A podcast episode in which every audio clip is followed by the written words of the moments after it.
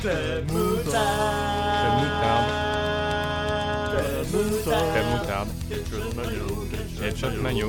Club Moutarde. Oh yeah, the club of the mutard.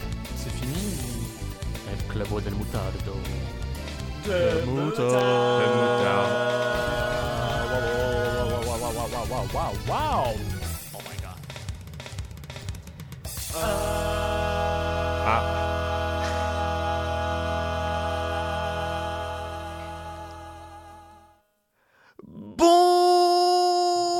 Bonsoir tout le monde et euh, bienvenue dans le Club Y a Moutarde pas- Y a pas, y a 44. pas DL. ah bah on annule, ça j'annule. Ah, allez, au revoir. Ah, il nous a Ah bonsoir DL, bonsoir Max. Euh, comment allez-vous? Oui, Ok, À vous l'honneur. et bah très bien. Bon bah DL, comment vas-tu? Ah bah super. Euh, non, si, super. Très content d'être là. Bon, c'est vrai, ça fait déjà un mois. Oh là là, oh là, déjà un, un premier abonnement. Euh, merci, merci Bayou. Euh, oh là là, Très bien, avec le, la shaky cam de, de Trump en même temps. c'est vraiment la fête. Max, Max est dans l'ambiance. Euh, euh, et, et du coup, Max, euh, co- comment vas-tu? Max, il me donne des flashbacks de Telling Lies. Bah, C'est très agréable. euh, ça va? Ça, va, compteur de bonjour. vomi 1. c'est vrai que la shaky on cam, aurait pu. On aurait pu se dire que j'aurais pu faire ça avant. on aurait pu. Mais on euh, aurait aurait pu. pu se dire. C'est toujours mieux pendant, en début de stream, quand voilà, je t'amène un peu de ma chaîne sur la tienne. Et Ah, mais t'es dans le partage, c'est bien. C'est bien. écoute, Exactement. t'as ton univers et on peut pas te le retirer. Et on peut- Et, Ah, même, non, ça, on même quand on essaye, Et toi, Fouane, comment il va? Eh ben il Com- va bien. Comment il va le Fouane? Eh ben il va bien. Et il va bien. Ah, là, il va bien. il a passé sa journée sur FF14. Et il a passé sa journée sur FF14 et il a aimé ça. C'est terrible, c'est terrible à dire. hein. Je- je- sais pas même- comment même, moi, je ne, même moi, je ne comprends pas euh, l'être que je suis devenu. Euh, Tant mieux. ah bah oui, oui, oui, écoute, euh, quitte à faire autant. Toujours tant mieux que de passer sa journée sur un truc que tu détestes. hein. Euh, tout à fait. Ouais, qui fait ça Le Ah, travail. tu, tu passes pas 8 heures sur des trucs que tu euh, détestes? Non, 4 heures sur, euh, sur euh, The Order. Non, mais t'as pas détesté. Allez, euh, du coup, euh, euh, DL, de quoi vas-tu nous parler aujourd'hui? Je vais vous parler de jeu de Broom parce que bah, c'est le vendredi direction assistée. Euh, je vais vous parler de, de la série Burnout. Waouh Eh ben écoute, euh, très bien. J'espère que tu nous donneras tes meilleurs tips euh, pour faire des donuts. Euh, C'est pas recommandé, mais euh, parce que les triglycérides et tout. Mais c'est- euh, non, du sucre, de la farine. Parfait. C'est, la réponse que j'attendais.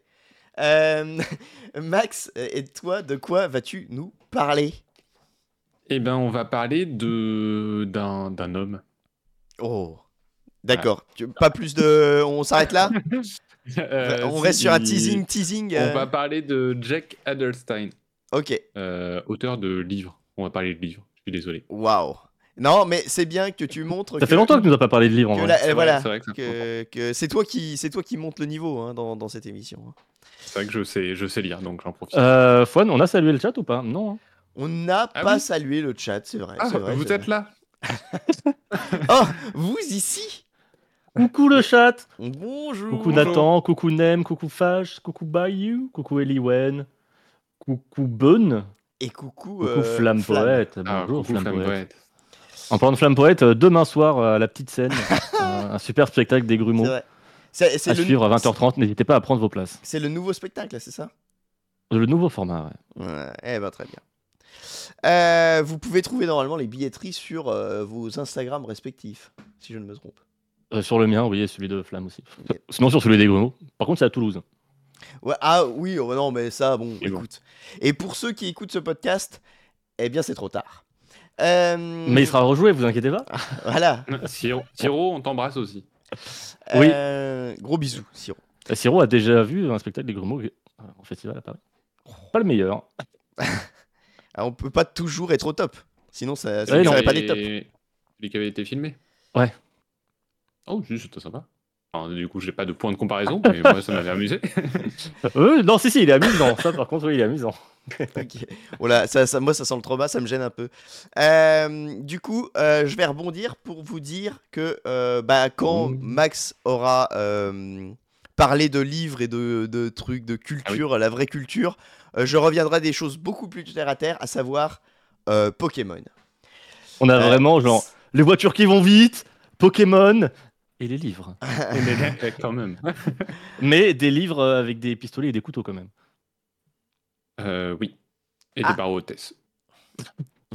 Et du whisky. Euh, Et des bitcoins. Oh là là là là là là. Du coup, euh, eh bien DL. C'est vraiment, est-ce qu'on dit c'est des livres matures pour... Est-ce que pour faire genre, euh, ils sont euh, légit et regardez, les livres, c'est un, un vrai média? Ils impriment les pages, ils font en mode, Eh, vous avez vu tous les mots qu'il y a dans mon livre Plus que dans. euh, Il y a Plus plus que que dans dans des euh, jeux vidéo qui sont presque du cinéma Incroyable. Euh, eh bien, DL, euh, ça va être ton tour. Euh, il est l'heure euh, de parler de, de Vroom Vroom. Waouh. C'est bien la voiture. Hop là, le strike. le takedown.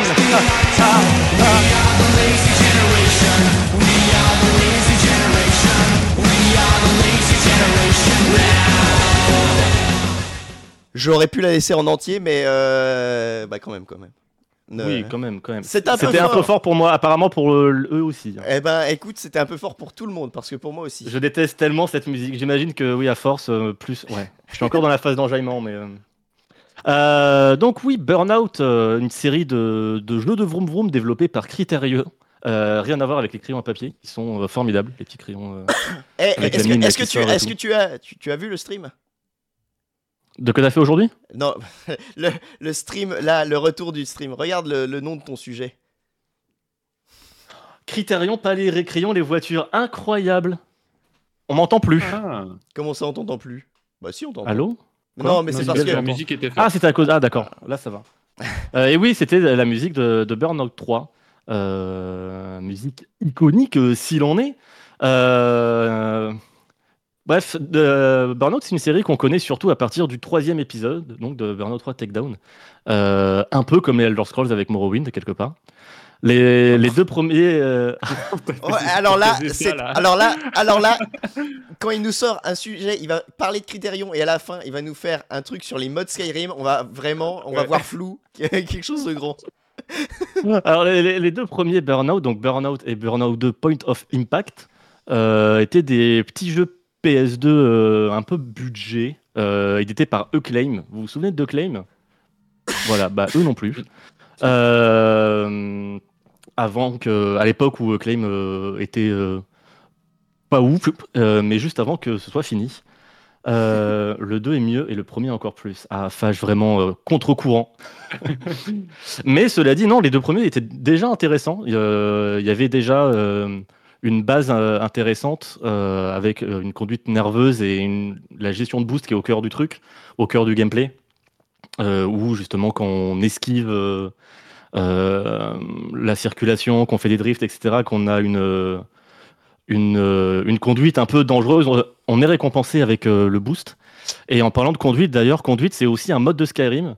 Euh, Ah non, qui permet d'enchanter Ah euh, l'arme qu'on a, qui permet d'enchanter l'arme qu'on a à sa main droite avec l'effet élémentaire qu'on a à sa main gauche. Mettons si on a un sort de boule de feu à sa main gauche et qu'on utilise euh, ce pouvoir-là, et ben hop, notre épée va avoir du feu pendant quelques quelques secondes. Je mets Max en Et euh, parce que ça, envie sa synergise en plus. J'ai envie que tout le Ça monde. synergise en plus avec les, les perks de l'arbre de destruction qu'on a dans Ordinateur Perks of Skyrim.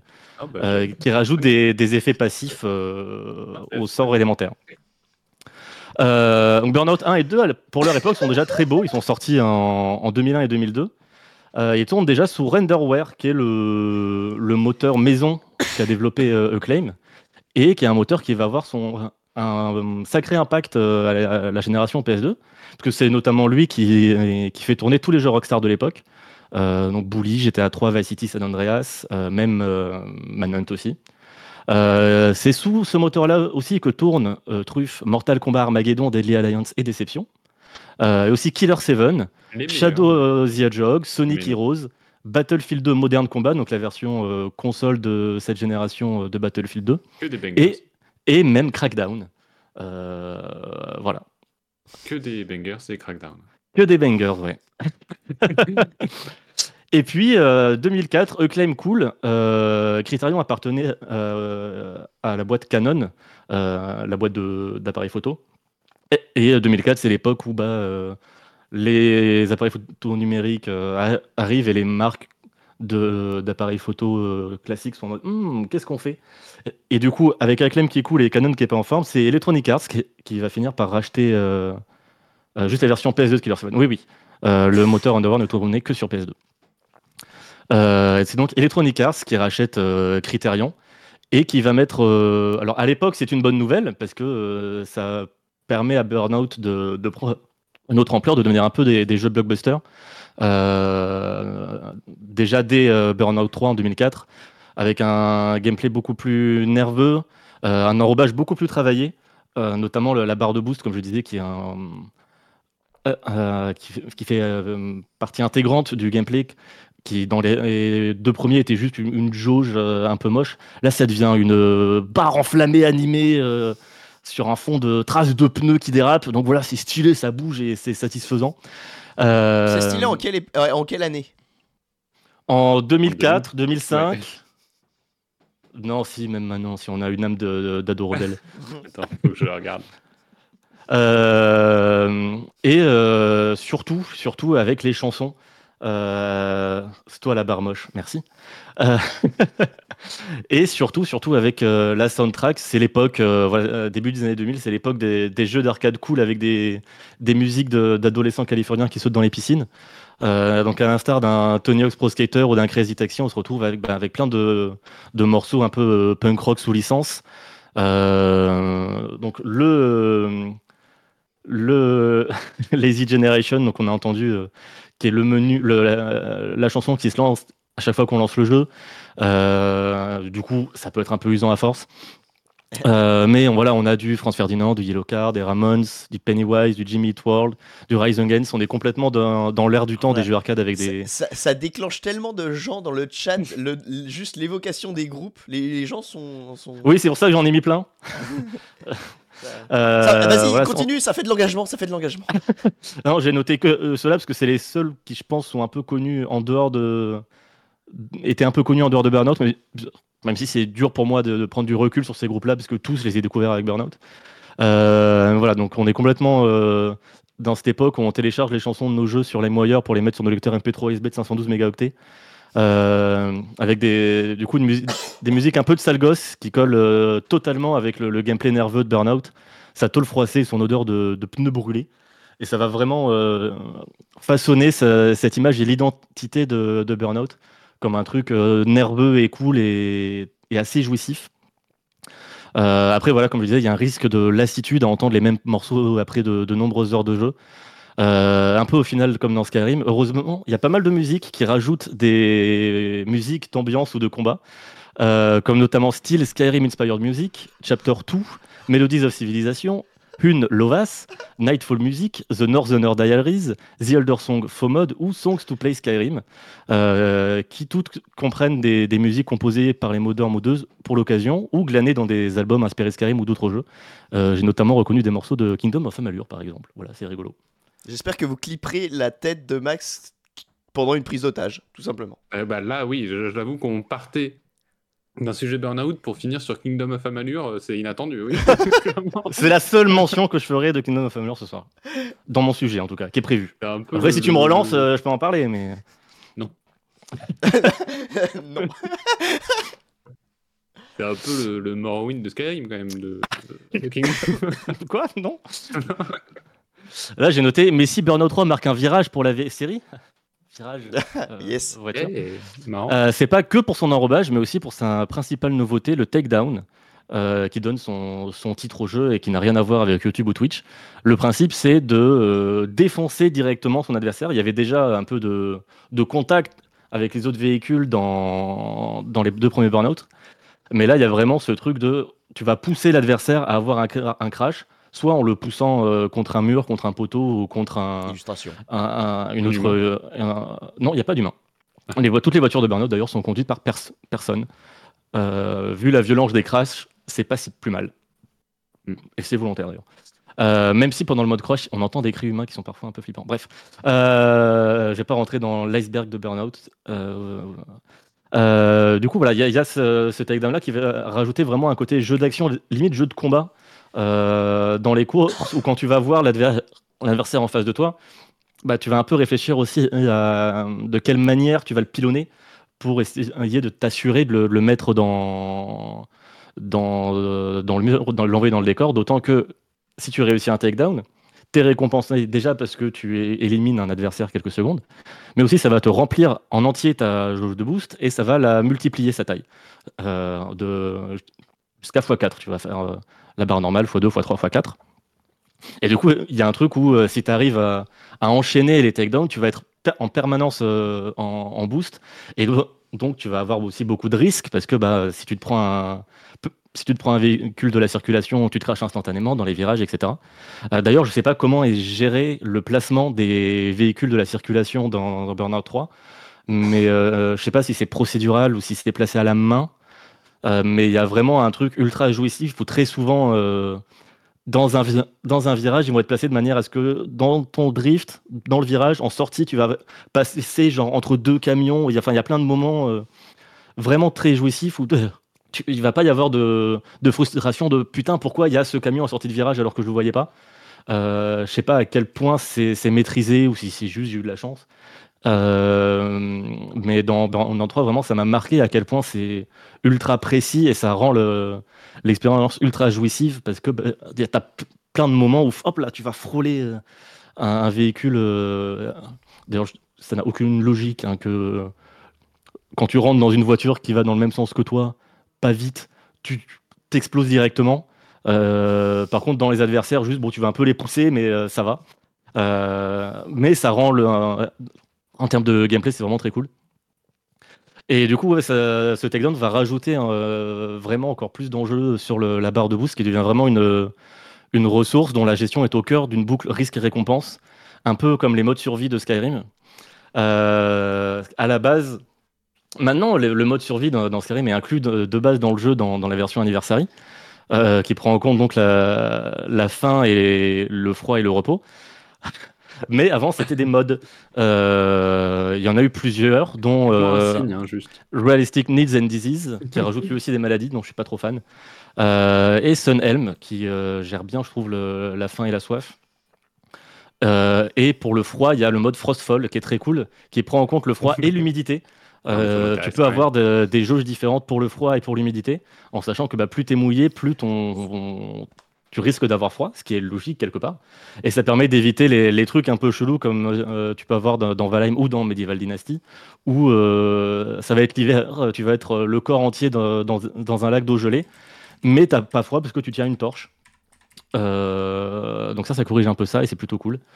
Euh, voilà, il y a toujours des et surtout le côté aussi euh, prendre en compte le froid dans ça permet de donner un peu plus d'impact à la partie nord de la carte ou qui est couvert de neige etc et à donner aussi un peu plus d'intérêt au gameplay euh, où tu vas se dire ok pour aller là-bas il va falloir que je prenne le soin de me préparer de me faire des armures un peu plus chaudes même si elles me protègent moins.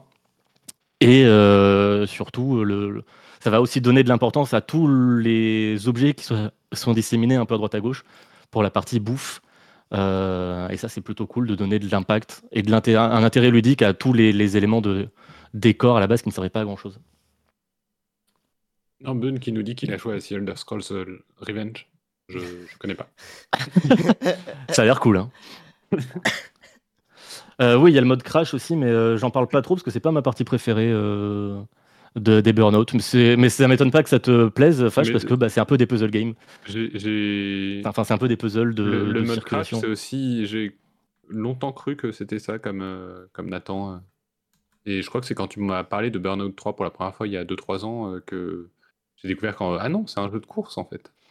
Ah, attends, c'est marrant que ce soit euh, devenu à, à ce point iconique. Oui, non, c'est un mode de jeu à part euh, qui a son intérêt, euh, même si j'ai l'impression qu'au fil des épisodes, il devient de moins en moins intéressant. Euh, mais oui, tu as ce truc de voilà, foncer dans, dans un carrefour pour causer le, le plus de dégâts, euh, avec une petite gestion aussi de comment je rentre et comment je- je- j'approche la situation euh, pour faire le max de dégâts. Ça prend des formes un peu de puzzle, mais c'est vraiment pas ce qui m'active le plus dans Burnout. Euh, moi, ce que j'aime, c'est quand ça va vite et qu'il faut prendre des, décisions un peu comme ça très vite et, ouh, les frissons du plaisir et la main qui tire la manette comme ça. Euh, du coup, pour moi, Burnout 3, vraiment, ça m'a étonnamment su- surpris aujourd'hui. J'ai de- vraiment cru que t'allais euh, dire comme dans, comme grâce à ce mode de Skyrim. J'ai vraiment cru que t'allais. que t'allais notre cheval peut déraper. euh, Non, non, non. non. Euh, à quel point il y a, euh, Burnout 3 tient encore très bien la route, je trouve. J'avais très peur du côté. euh, C'était cool dans mes souvenirs, mais. euh, Ah, tiens bien la route. Putain, celle-là, j'avais pas noté, du coup, j'ai pas pensé. Euh, Alors que bah, les voitures de Burnout tiennent pas si bien la route que ça, mine rien. Euh, J'avais peur du côté, c'était cool dans mes souvenirs, mais en fait pas tant que ça. Et on y rejoint, le, plaisir est immédiat. Et surtout dans le 3, il y a vraiment ce côté ultra carré, ultra propre, où, rien ne dépasse. Tout est fait pour euh, un plaisir précis. Et il y a un, un peu ce côté aussi euh, easy to learn, hard to master, où la difficulté va être évolutive et au fur et à mesure. Il va falloir un peu sortir les doigts pour, euh, pour faire des trucs très cool. Et euh, je me disais, ça pourrait limite être un, un jeu Nintendo tellement il est carré dans son game design et- dans sa manière d'appliquer aussi son game design. eh, c'est marrant que tu dises ça et que tu sois à la fin de ton sujet. C'est pas la fin de mon sujet, c'est la fin de Burnout 3. Non, parce que je. Mais du coup, oui, du coup, c'est pas une transition, que Bah, euh, moi, je- non, mais- Bon, bah, elle est ratée, c'est raté, c'est raté. c'est raté la transition, merde fallait, fallait, fallait reprendre après, tu vois. Bon, bref, je t'apprendrai. Ouais, bah elle était là dans mon, dans mon conducteur, désolé. Non, bah, ok, tu, me- tu me fais un signe? Je te le redirai, je te le redirai. Ils sont allés au bout de leur idée, ouais, bah peut-être un peu trop à force. Mais en tout cas, ouais, Burnout 3, ça posait vraiment des bases ultra solides. Et en effet, bah, quand tu veux faire une suite, bah, parce que ça a bien marché, donc ils sont allés voir quelqu'un, ils ont dit, bon, bah, faites-en un autre. Comment tu fais mieux? Euh, Et du coup, quelle peut être la direction à prendre pour la suite? La suite, c'est donc Burnout Revenge qui sort un an après, en 2005, euh, qui garde les bases donc, formidables du 3 et qui se demande comment rendre le jeu plus agressif et plus vénère. Euh, et ben, ça passe déjà par euh, l'OST. On a des morceaux un- beaucoup plus rock péchu, où ça va tendre limite, parfois un peu avec du métal, avec du Animal Alpha, du Apocalyptica, pas le groupe avec les violoncelles, du Avenged Sevenfold, du Combat Kid, du Thrice, euh, mais euh, sans non plus dénaturer le mood créé par le 3. On va retrouver du Pennywise et du Yellow Card, ça c'est pour Bila. Euh, et des morceaux un peu plus, un peu plus punchy grand public avec bah, du Fall Out Boy, du Block Party, du OK Go. Et, et on teste même de mettre un peu d'électro avec du Junkie XL, ça tu connais Max, du LCD Sound System, du Chemical Brothers et un remix odieux de Break On Through des Doors. Heureusement, on a accès à un menu euh, EA Tracks pour désactiver certains morceaux de la tracklist. Donc si vous lancez euh, Burnout Revenge, désactivez ce morceau, euh, ce, remix des Doors, ce qui est dégueulasse. Et c'est cool parce que du coup, vu que la, la BO est un peu plus éclectique, même si on reste sur des dérivés de rock, euh, on peut se faire un peu sa sauce. On peut notamment mettre euh, ce morceau-là uniquement dans les menus et ce morceau-là euh, dans les menus et dans les courses. Parce que les morceaux électro parfois peuvent être un peu plus posés et on peut dire que ça c'est cool dans les dans les dans les menus. Euh, un remix audio, alors audio oui, mais dégueulasse. Elle est bonne, elle est bonne. Moi, je la valide. Euh, comment on rajoute un peu aussi de, de tension dans les circuits? Eh bien, on va rajouter beaucoup plus de, de raccourcis euh, qui vont nous per- permettre de varier un petit peu plus les plaisirs. Parce que c'est vrai que c'est- c'est, ça, ça peut être un des problèmes de Burnout 3, c'est qu'on se retrouve vite dans, dans les mêmes environnements et dans les mêmes circuits. Parce que même si, euh, si tu prends un circuit et que tu le mets en miroir, bah, au final, ça fait que deux variantes disponibles. Euh, alors que dans Revenge, bah, on va mettre plein de, petits raccourcis qui parfois vont couper des tronçons entiers de map.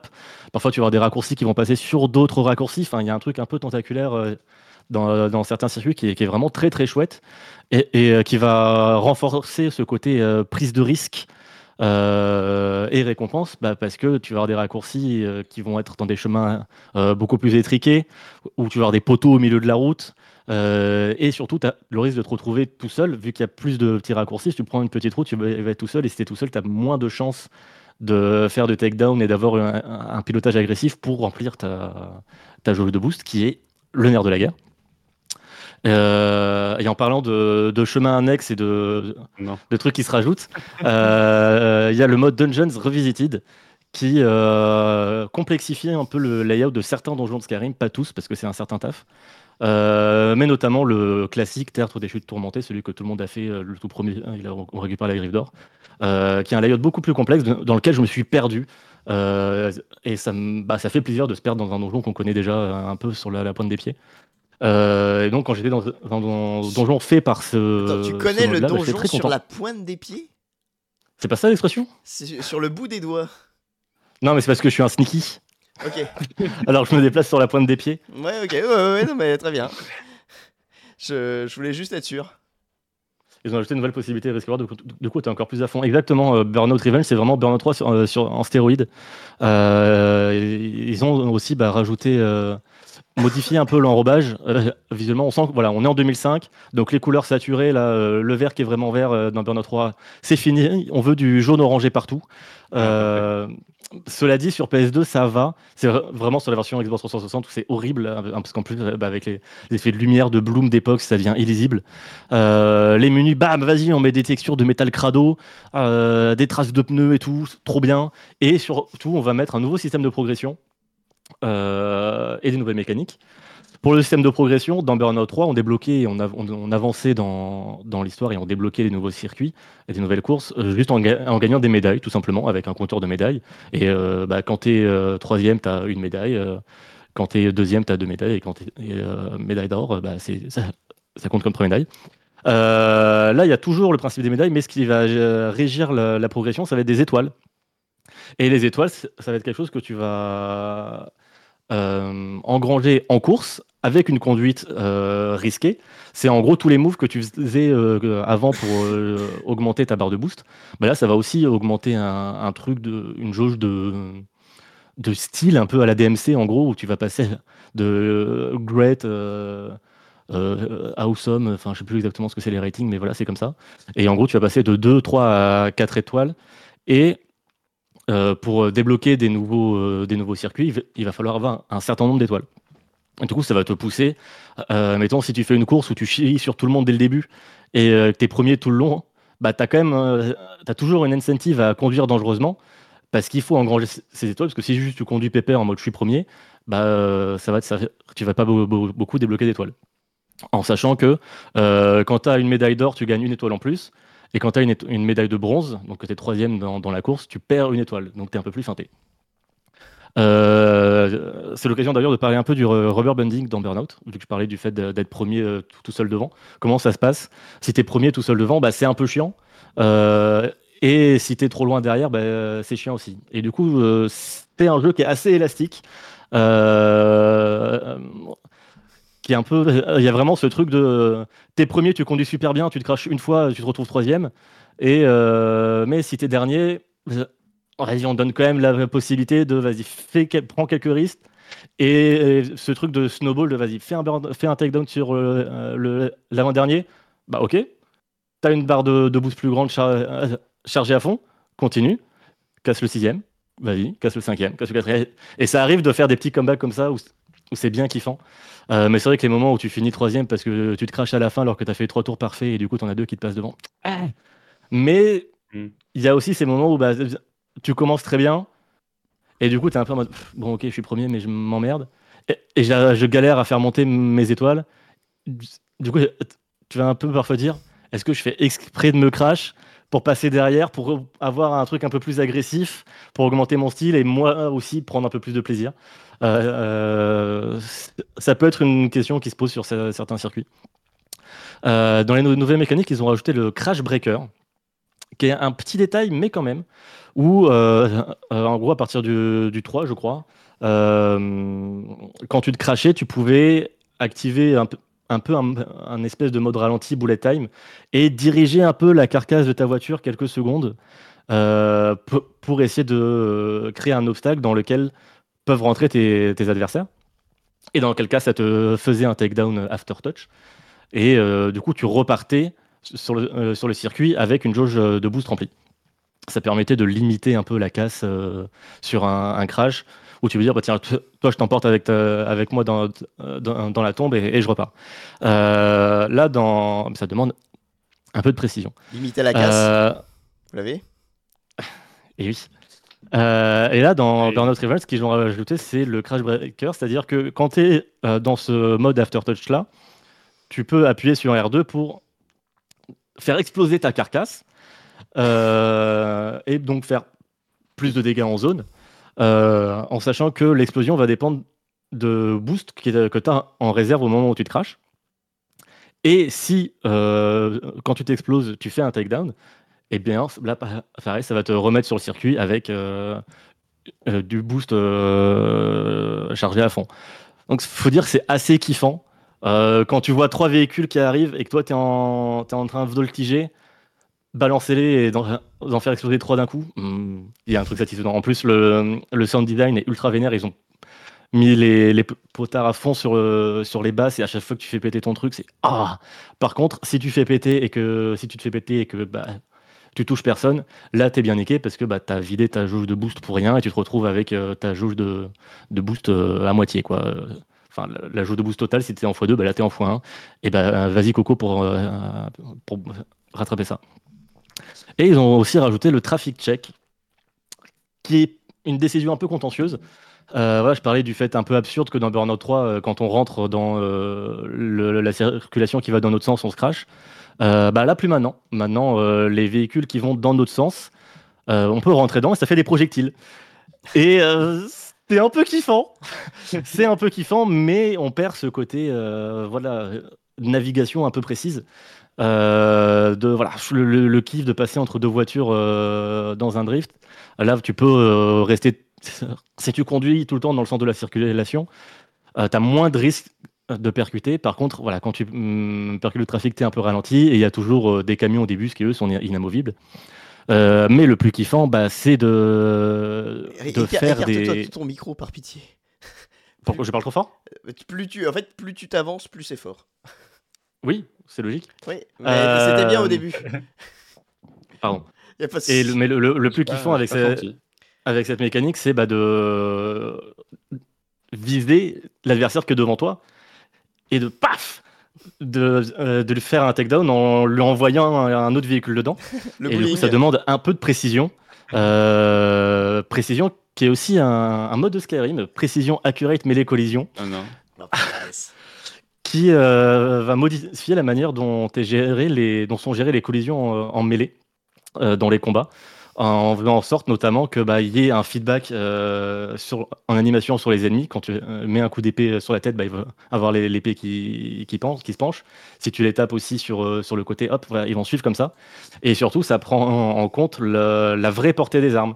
Donc un espadon aura beaucoup plus de chances de toucher de loin, là où les ennemis avec une dague, bah, ils vont quasiment jamais te toucher. Euh, et ça, ça- ça semble être un détail, mais en vrai, c'est très satisfaisant. Euh, notamment les, coups létaux qui envoient valser euh, les ennemis dans la direction du coup donné. Comme dans Et y a- The Witcher 3, euh, où il peut nous accompagner et se nous retrouver dans Ah oui, dans Leto, la oui, bataille c'est de. Kermoren, euh, Leto. oui, c'est vrai, comme dans The Witcher 2 aussi, du coup. oui, aussi. Euh, et il y a- il y a des- d'autres petits détails, que- comme notamment si on veut se battre à coup de poing et qu'on met un coup de poing sur un ennemi qui part le coup, euh, on va voir une petite animation de Ah, ça fait mal aux mains. Euh, c'est c'est tout con, mais je trouve ça très cool. Et on peut faire Et- partir les poules très loin. Oui, et ça permet aussi, voilà, comme vous avez pu le voir sur le, sur le stream, de faire partir les poules très très loin, qu'on leur met des uppercuts. Euh, et après de se faire transformer en vampire. Et en fait, c'est la On meilleure appellerait chose. pas ça des supercuts. Oh, Oh Eh, ouais, Des uppercuts. bien joué, bien joué. Euh, bref, voilà, tous ces petits changements sur Burnout, Revolu- sur, euh, Burnout, euh, Revenge, au final, ils n'ont rien de révolutionnaire. Mais ils sont suffisamment impactants, je trouve, pour donner un feeling un peu différent et appuyer encore plus ce côté. Je suis, je suis dans le truc, euh, faut que je prenne des décisions en split seconde Velocity. Euh, et où, voilà, ce, ce truc vraiment euh, ah, très viscéral, euh, très li- limite un peu jeu d'action quoi. Euh, et pour moi, Burnout Revenge a vraiment les meilleurs moments de Burnout, mais je trouve qu'ils sont moins bien distribués dans le jeu. La répartition des épreuves est un peu plus hasardeuse. Euh, Il y a beaucoup de courses crash, euh, notamment d'épreuves crash qui sont moins mon délire, ou de courses où on n'est pas contre des adversaires, des, courses de, de, de contre-la-montre euh, en circuit, ou des défis traffic check où le but c'est de, de rentrer le plus possible du coup dans la circulation, dans le sens de la circulation et d'engranger des dollars de dégâts. Euh, c'est assez intéressant aussi, mais je trouve que vraiment là où le jeu brille, c'est quand tu es face à 8 adversaires euh, dans un tunnel et à, faire gaffe à ne pas prendre euh, une voiture euh, qui t'est envoyée par un adversaire de derrière. Parce que toi, tu peux envoyer évidemment les adversaires, euh, les, les voitures sur les adversaires, mais les adversaires pour le faire aussi. Donc, tu as aussi un risque quelque part à rester dans le sens de la circulation, parce que tu t'exposes un peu plus à ça. Enfin, il y a vraiment plein de. Enfin, vraiment, à jouer, les, courses de Burnout Revenge, c'est des moments euh, ultra satisfaisants et j'ai pris un pied, mais monstrueux sur ce jeu-là. Euh, après, en 2005, il y a eu Burnout Legends, l'épisode PSP, qui est en soi euh, un best-of du 3.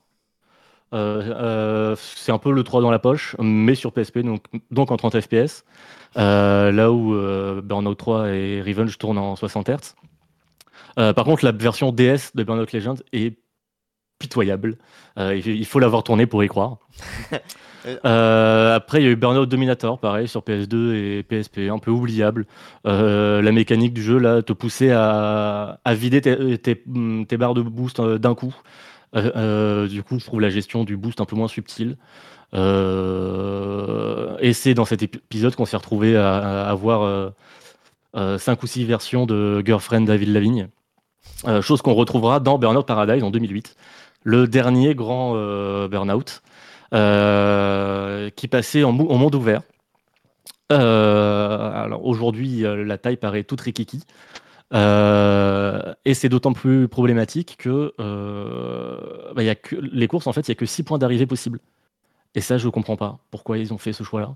Euh, parce que du coup, bah, ça va vite tourner en rond. Pour toutes les courses du jeu, tu n'as que 6 points d'arrivée possibles. Euh, ça rend le truc un peu redondant sur la fin. Euh, la conduite, je trouve la conduite un peu plus lourde, un peu plus, un peu plus lente.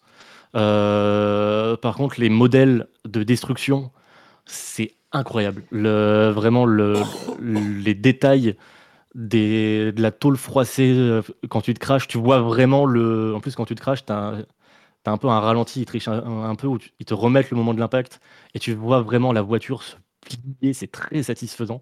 Euh, D'autant plus satisfaisant bah, quand c'est toi qui infliges ça à tes adversaires.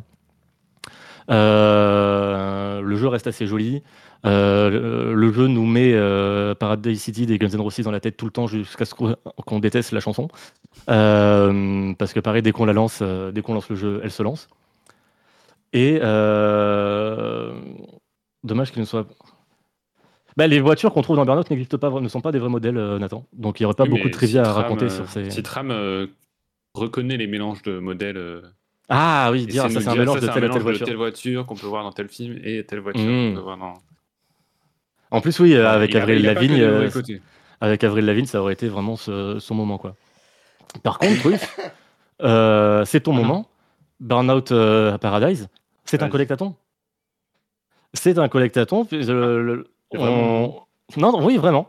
Euh, Il y a- il y a ce, ce monde ouvert dans lequel, ben, au final, le- il y a plein d'appels visuels pour aller péter des panneaux. euh, où le, c'est un peu des, des challenges de direction. Ok, comment faire ce saut à quelle vitesse, etc. pour aller euh, péter ce, panneau. J'ai moins le souvenir d'avoir fait ça dans The Crew, parce que aussi euh, The Crew est beaucoup plus étendu. Euh, les, raccourcis qu'il y avait dans Burnout Revenge, bah, t'en as plein là aussi euh, à débloquer. Ça te les compte. À chaque fois que tu pètes un, grillage, il va dire euh, raccourci débloqué. Et en plus, il faut prendre l'entrée et la sortie du raccourci. Parce que ce qui compte, c'est les, grillages que tu vas péter. Sauf que bah, tu as certains raccourcis qui ont une entrée mais plusieurs sorties. Euh, et ces aspects-là vont te pousser un petit peu à te familiariser avec la, la carte. Euh, puisque dans les courses, bah, es un peu, on te dit, par de là, va là-bas. Et il n'y a pas euh, les grosses flèches jaunes euh, qui font les virages, Mm. c'est à toi de te débrouiller. Alors il y a dans, en haut de l'écran, tu as quand même le jeu qui te dit à chaque croisement, tac, tac, tac, attends, tourne là, c'est peut-être plus opti. Mais libre à toi de choisir d'autres chemins. Et en soi, je suis pas trop fan de, de ça. Enfin, on joue pas à Burnout pour l'orientation. Je trouve que ça enlève un peu de, de ce plaisir immédiat. euh, Enfin, je vois pas trop ce que ça apporte euh, à Burnout. Euh, Il y a un autre truc dans l'aspect collectaton qui là, moi, m'a beaucoup plu, c'est que pour débloquer les voitures, euh, en fait, au fur et à mesure de ta progression, il va y avoir d'autres voitures euh, jouables qui vont se promener euh, dans la ville. Et pour les débloquer, il va falloir que euh, tu fasses des takedowns sur ces voitures-là. Et donc, pendant que tu vas être en train de free roam, tu vas voir une voiture stylée passer devant toi à fond, tu vas dire, ok, celle-là je la veux, et bam, va se lancer un, peu, euh, un duel de- dans le monde ouvert. agressif. Et, et c'est trop jouissif, euh, ça, de voir, ok, putain, euh, maintenant il y a cette voiture qui circule en ville, j'ai hâte de la trouver et j'ai hâte de la défoncer. et ça crée des, des moments de, de duel vraiment très kiffants. Euh, et du coup, ouais, quand j'ai joué à un- Au final, c'est celui auquel j'ai le moins rejoué pour cette chronique. Il m'est un peu plus tombé des mains. Euh, mais à l'époque où je l'avais fait, ouais, j'étais vraiment tombé dans ce côté euh, collectaton euh, et exploration. Et en parlant de collectaton, il y a le mode Legacy of the Dragonborn de Skyrim. Je l'ai vu venir, je l'ai vu venir là, c'est bon, Mm, je- mm, le mm. rythme est posé. Eh bah oui, qui euh, va rajouter un, un gigantesque musée euh, à Solitude et ça sera aux joueurs de euh, compléter ce musée.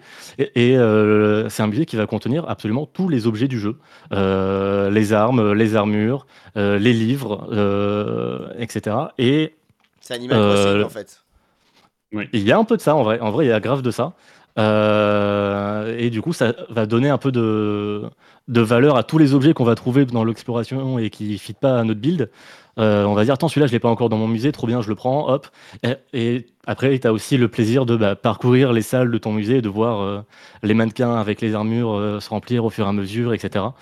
D'autant qu'il y a, pour la facilité, il y a aussi un patch Legacy of Dragonborn pour Sky 8, qui est le mode d'inventaire qui est, où tu es obligé, d'avoir si tu veux pas t'arracher les, cheveux en jouant, euh, qui va te rajouter des petits icônes pour te dire si tel item tu l'as déjà trouvé euh, et tu l'as déjà mis dans ton musée, si tu l'as jamais trouvé ou si tu l'as, s'il n'est pas dans ton musée mais que tu as- tu l'as déjà dans ton inventaire, euh, pour pouvoir aussi bah, gérer son poids.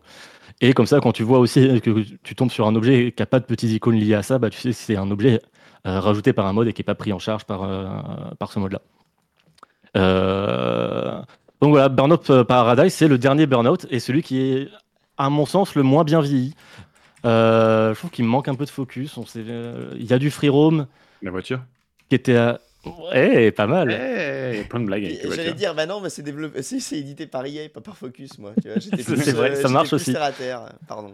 Euh, le free roam, au final, aujourd'hui, bah, il y a moins ce côté jouissif que- qu'en 2008. On, on est passé par, par d'autres jeux de caisse euh, en monde ouvert, quoi. Euh, visuellement, je trouve qu'il manque aussi un petit peu de diversité. Euh, la map est pas, il n'y a pas des changements drastiques euh, de décor. Il y a même toute une partie de la map qui, je trouve, est reprise d'un décor de Burnout Revenge. Euh, et comme je disais, le fait de devoir trouver son chemin pendant les courses, euh, je trouve ça un peu dommage. Ça t'enlève. Tu perds ce côté. euh, J'ai toujours pas trouvé de mots pour ça. Euh, je vous jure, j'ai- cherché. Mais ça t'enlève ce côté immédiat euh, de l'agression et du plaisir. Euh, mais ouais, ce il y a un Faut côté. quand même avoir le contexte hein, plus- pour écouter cette phrase. hein. Ça, Oui, ça faut le voir que je me plaisir tends, euh, immédiat de les- l'agression.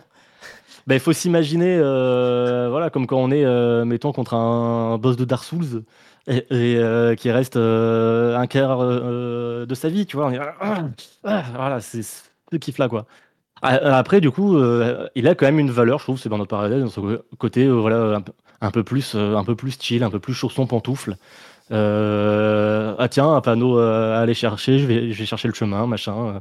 Ce côté aussi un peu plus à la carte où bah, à chaque euh, carrefour, euh, croisement de rue, hein, pas les magasins, euh, il y a une épreuve. Donc euh, vraiment, tu peux vraiment faire ton, tu peux vraiment faire ton, ton jeu à ta sauce, euh, à ta sauce blanche et bah ça fait, il y a un- c'est pas la même approche, mais je trouve qu'il a de la valeur et euh, c'est peut-être celui qui pourrait te parler un peu plus, euh, truc si jamais.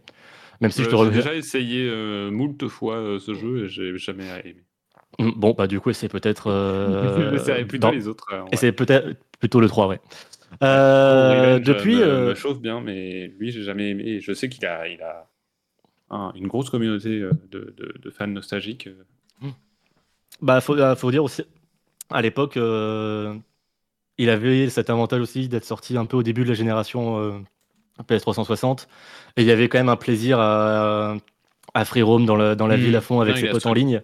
Très arcade aussi. euh, de, Ouais, ouais, mais je trouve a que. eu tendance à disparaître après avec euh, les années. Oui, aussi, oui, clairement. Arcade, free roam. Euh, Dans la conduite, pareil oui. avec Midnight Club euh, Los Angeles, Mm. là, auquel je jouais l'autre fois, il y avait ce ressenti en mode. Je comprends que euh, à une époque, ça, avait- en fait, les gens aient adoré. Quoi. Ouais, ouais, ouais. Surtout, ouais, euh, il y avait beaucoup plus de côté euh, de nouveauté dans le fait d'être euh, en, prom- en promenade libre euh, Mm. euh, dans la ville à fond euh, et de faire ça en ligne avec les copains. Euh, Aujourd'hui, cette plus-value-là qu'avait euh, dans notre Paradise, elle est plus trop, quoi. Enfin, euh, elle, a, elle a plus autant d'impact. Euh, depuis, c'est grave la tristesse. Euh, Le- le dernier Burnout, c'est Burnout Crash, qui est un jeu Wii, où c'est que du mode crash vu du dessus euh, en moche. Euh, Criterion, ils ont participé un peu à, à faire un peu revivre la licence Need for Speed, notamment avec le remake de Poursuite Infernale. Euh, Haute Poursuite, il n'y a que moi qui dis Poursuite Infernale, mais Oui. euh, c'était le titre français. hein. Moi, sur ma boîte, il y avait écrit Poursuite Infernale 2, hein, Et, et Avec ben- Nirvana, ça quand tu le lançais. Euh, avec le, le remake aussi de Most Wanted, qui était des NFS ok, mais euh, bon. Euh, et, puis ils prêtent main forte sur Battlefield. Et sur Star Wars Battlefront 2 aussi. Oui, ils font les parties véhicules de ces jeux-là. Euh, ils participaient encore à. Le, dernier NFS sur lequel ils ont participé, c'était euh, Unbound Unbound. Et euh, depuis, ils n'existent plus vraiment. Enfin, il y a eu une restructuration. Ils, font partie de Ghost, je crois. Euh, mais euh, les patrons de, de Burnout, en tout cas les personnes responsables de la franchise Burnout, Alex Ward et Fiona Sperry, sont partis monter leur propre studio, Threefield Enter- Entertainment, avec lesquels ils ont développé Dangerous Golf et Dangerous Driving. Dangerous Driving qui essaye d'être un Burnout, mais sans le polish, sans les musiques, sans. Du coup, bon, euh, ça tombe un peu comme un cheveu sur la soupe. Euh, donc voilà, un peu la tristesse pour, euh, pour Burnout et un peu la tristesse si vous êtes en Burnout. Donc si, jamais c'est le cas, n'hésitez pas à en parler à votre médecin, traitant. Ou vous pouvez appeler le numéro de soutien psychosocial par téléphone de, de la Croix-Rouge au 0800 858 858 ou vous rapprocher d'associations spécialisées dans la santé mentale pour les professionnels. Il y en a plein, donc n'hésitez pas. Prenez soin de vous, prenez plus soin de vous qui est ne prend soin de ses studios. J'ai vraiment cru que tu allais enchaîner sur un mode avec de la santé mentale dans Skyrim. Oui. J'ai- j'ai- j'ai- Non, non, non, ai non, non. Ai Non, non, c'est fini. ai. Ben non, j'ai pas parlé de ça, c'était juste des petits à côté là, ça, qui me pensait quand même. Mm. Ouais. Oui, c'était oui, t'avais pas noté ce que t'avais euh, écrit sur Bien sûr que Ouais. C'est évidemment ce que je ferais. Bah merci beaucoup, euh, Damien. Donc voilà, re- en plus, oui, genre, juste, je précise, euh, Burnout 3 et Revenge s'achètent encore sur le store Xbox. Euh, euh, et ils, font partie des jeux rétrocompatibles sur les Xbox euh, Ah, Series et One. Euh, alors plus Burnout 3 du coup que Revenge parce que la version 360 de Revenge est un peu illisible. Euh, mais le 3 il coûte genre 5 balles. Euh, et si jamais sur émulateur PS2 il fonctionne superbement bien, cherchez sur Google Burnout 3 PCSX remaster ou trucs comme ça, vous tomberez sur des, des threads avec les réglages à mettre et des petits textures packs qui rendent les, les jeux encore plus beaux qu'ils ne les étaient déjà. Euh, et vraiment, euh, ça tourne comme des charmes et c'est un- c'est un vrai régal. Bah merci. Et, et- et puisque tu parlais de euh, Nintendo. Oui, ça- ça- ça de tourne tellement Nintendo, Ça pourrait être des jeux Nintendo de voiture. Eh eh ben, figure-toi, c'est marrant parce que j'ai failli faire une chronique sur euh, Mario Kart, mais non. Parfait. Eh ben, euh, C'était bien. non mais nickel, mais, mais on devient des pros de la transition. Euh, du coup, euh, eh bien, ça va être... euh, bah déjà, attendez, attendez, attendez. Déjà, encore euh, merci euh, DL pour ton sujet. Avec grand plaisir. Avec ces petits twists, et j'espère que ça deviendra une habitude, et que dans chacun de tes sujets, on aura le droit à des modes Skyrim. Moi, je, je veux que ça devienne une coutume. Euh, Je pense qu'au bout d'un moment, je vais faire un burn-out de Skyrim. hein. Allez, ce sera le mot de la fin Allez. pour ton sujet. Et du coup, on va pouvoir euh, eh bien, passer au, au- au sujet de, de Max. À savoir, alors attendez, je ressors. Ah oui, Jake Edelstein. Edelstein, je sais pas comment ça se prononce. Cette photo me fait énormément penser à la photo de Richard Garriott avec tous ces trucs de Ultima.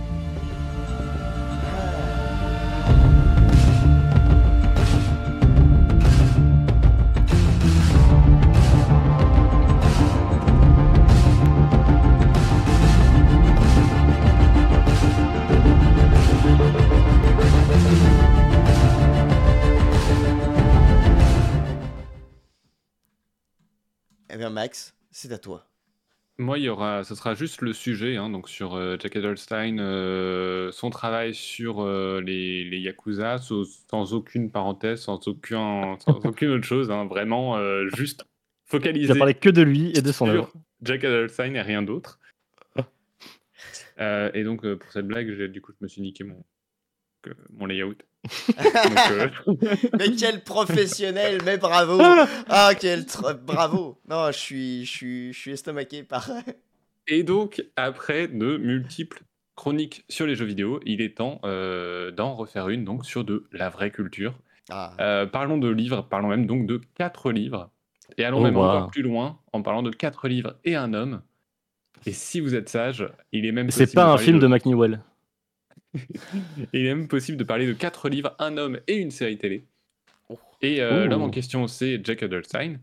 Ou Edelstein, Ah, putain. je sais pas. J'ai cru que t'allais parler de quelqu'un d'autre, j'étais en panique. Les livres, c'est Tokyo Vice, le dernier des Yakuza, Tokyo Detective, et enfin, un peu différent, euh, J'ai vendu mon âme en bitcoins. Sans oublier donc euh, la série qui adapte Tokyo Vice et euh, produite par Michael Mann. euh, voilà, c'était un peu le nom euh, sur, sur, pour vendre la série. Donc euh, Jack Edelstein, euh, auteur euh, de ces livres, est un Américain né au Missouri en 1969 qui a quitté son pays à 19 ans pour vivre et étudier au Japon. Et voilà, c'est tout pour la partie Wikipédia. Ensuite, bah, c'est le livre Tokyo Vice. Puisqu'il raconte toute sa jeunesse, donc parler un peu de, Jack Edelstein ou de son travail, bah, c'est parler de Tokyo Vice.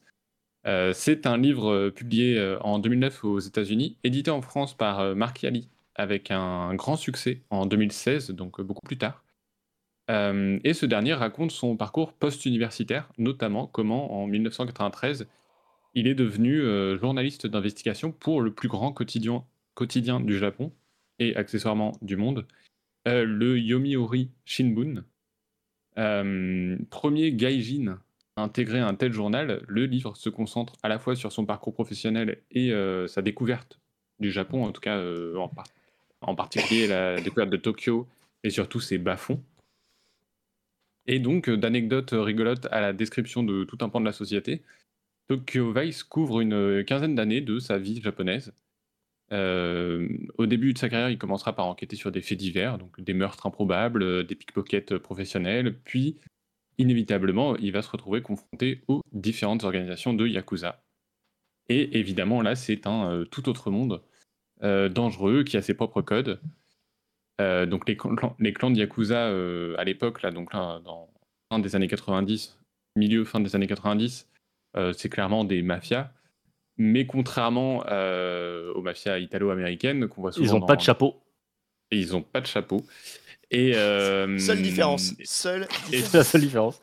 et surtout, dans les années 90, euh, les Yakuza sont largement intégrés à la société japonaise, à mi-chemin entre le crime et la légalité, c'est-à-dire, c'est des organisations reconnues, ils ont des badges, ils sont identifiables dans la rue, euh, genre, ce sont des Yakuza, genre, ils ont des cartes de visite de Yakuza, donc c'est quand même un... Il n'y a pas de, de, de- de mafieux aux États-Unis qui sont genre bonjour, euh, mon travail, je suis mafieux. Euh, ça ne marche pas comme ça. Mais eh, ça aurait été Euh, marrant. C'est pas. Si. Euh, et donc la lecture de Tokyo Vice est passionnante pour qui s'intéresse un minimum au Japon. Euh, le fait que l'auteur soit américain, même si à terme sa vie est japonaise et ses origines lui sont quand même américaines, En tout cas, ça permet de parfaitement illustrer les différences entre nos sociétés. Et donc, on voit à travers les yeux de Jack Adelstein différentes strates essentielles du Japon. La première étant évidemment le journalisme, puisque le Yomiuri Shinbun, c'est un véritable empire qui possède aussi une équipe de baseball, un parc d'attractions, un orchestre ou encore un centre commercial. Évidemment, euh, ces employés ne comptent pas leurs heures, mais ça, je ne suis pas sûr que ça soit spécifique au journal, mais à tout le Japon. Et euh, les journalistes de la rubrique euh, des crimes se doivent d'aller chez les enquêteurs de police pour les chouchouter afin d'avoir des informations en exclusivité, mais pas sur leurs heures de travail ni celles des policiers, vraiment aller chez eux et chouchouter leur famille et tout ça pour discuter des affaires et être dans les bons papiers des policiers. C'est, Ça se fait. Et euh, la police elle-même peut avoir des relations très cordiales euh, avec euh, les Yakuza, et lui-même, en tant que journaliste, bah, s'assurer de côtoyer des, des, Yakuza plus ou moins dangereux, en tout cas pour avoir des, sources au sein à la fois de la police et à la fois des Yakuza.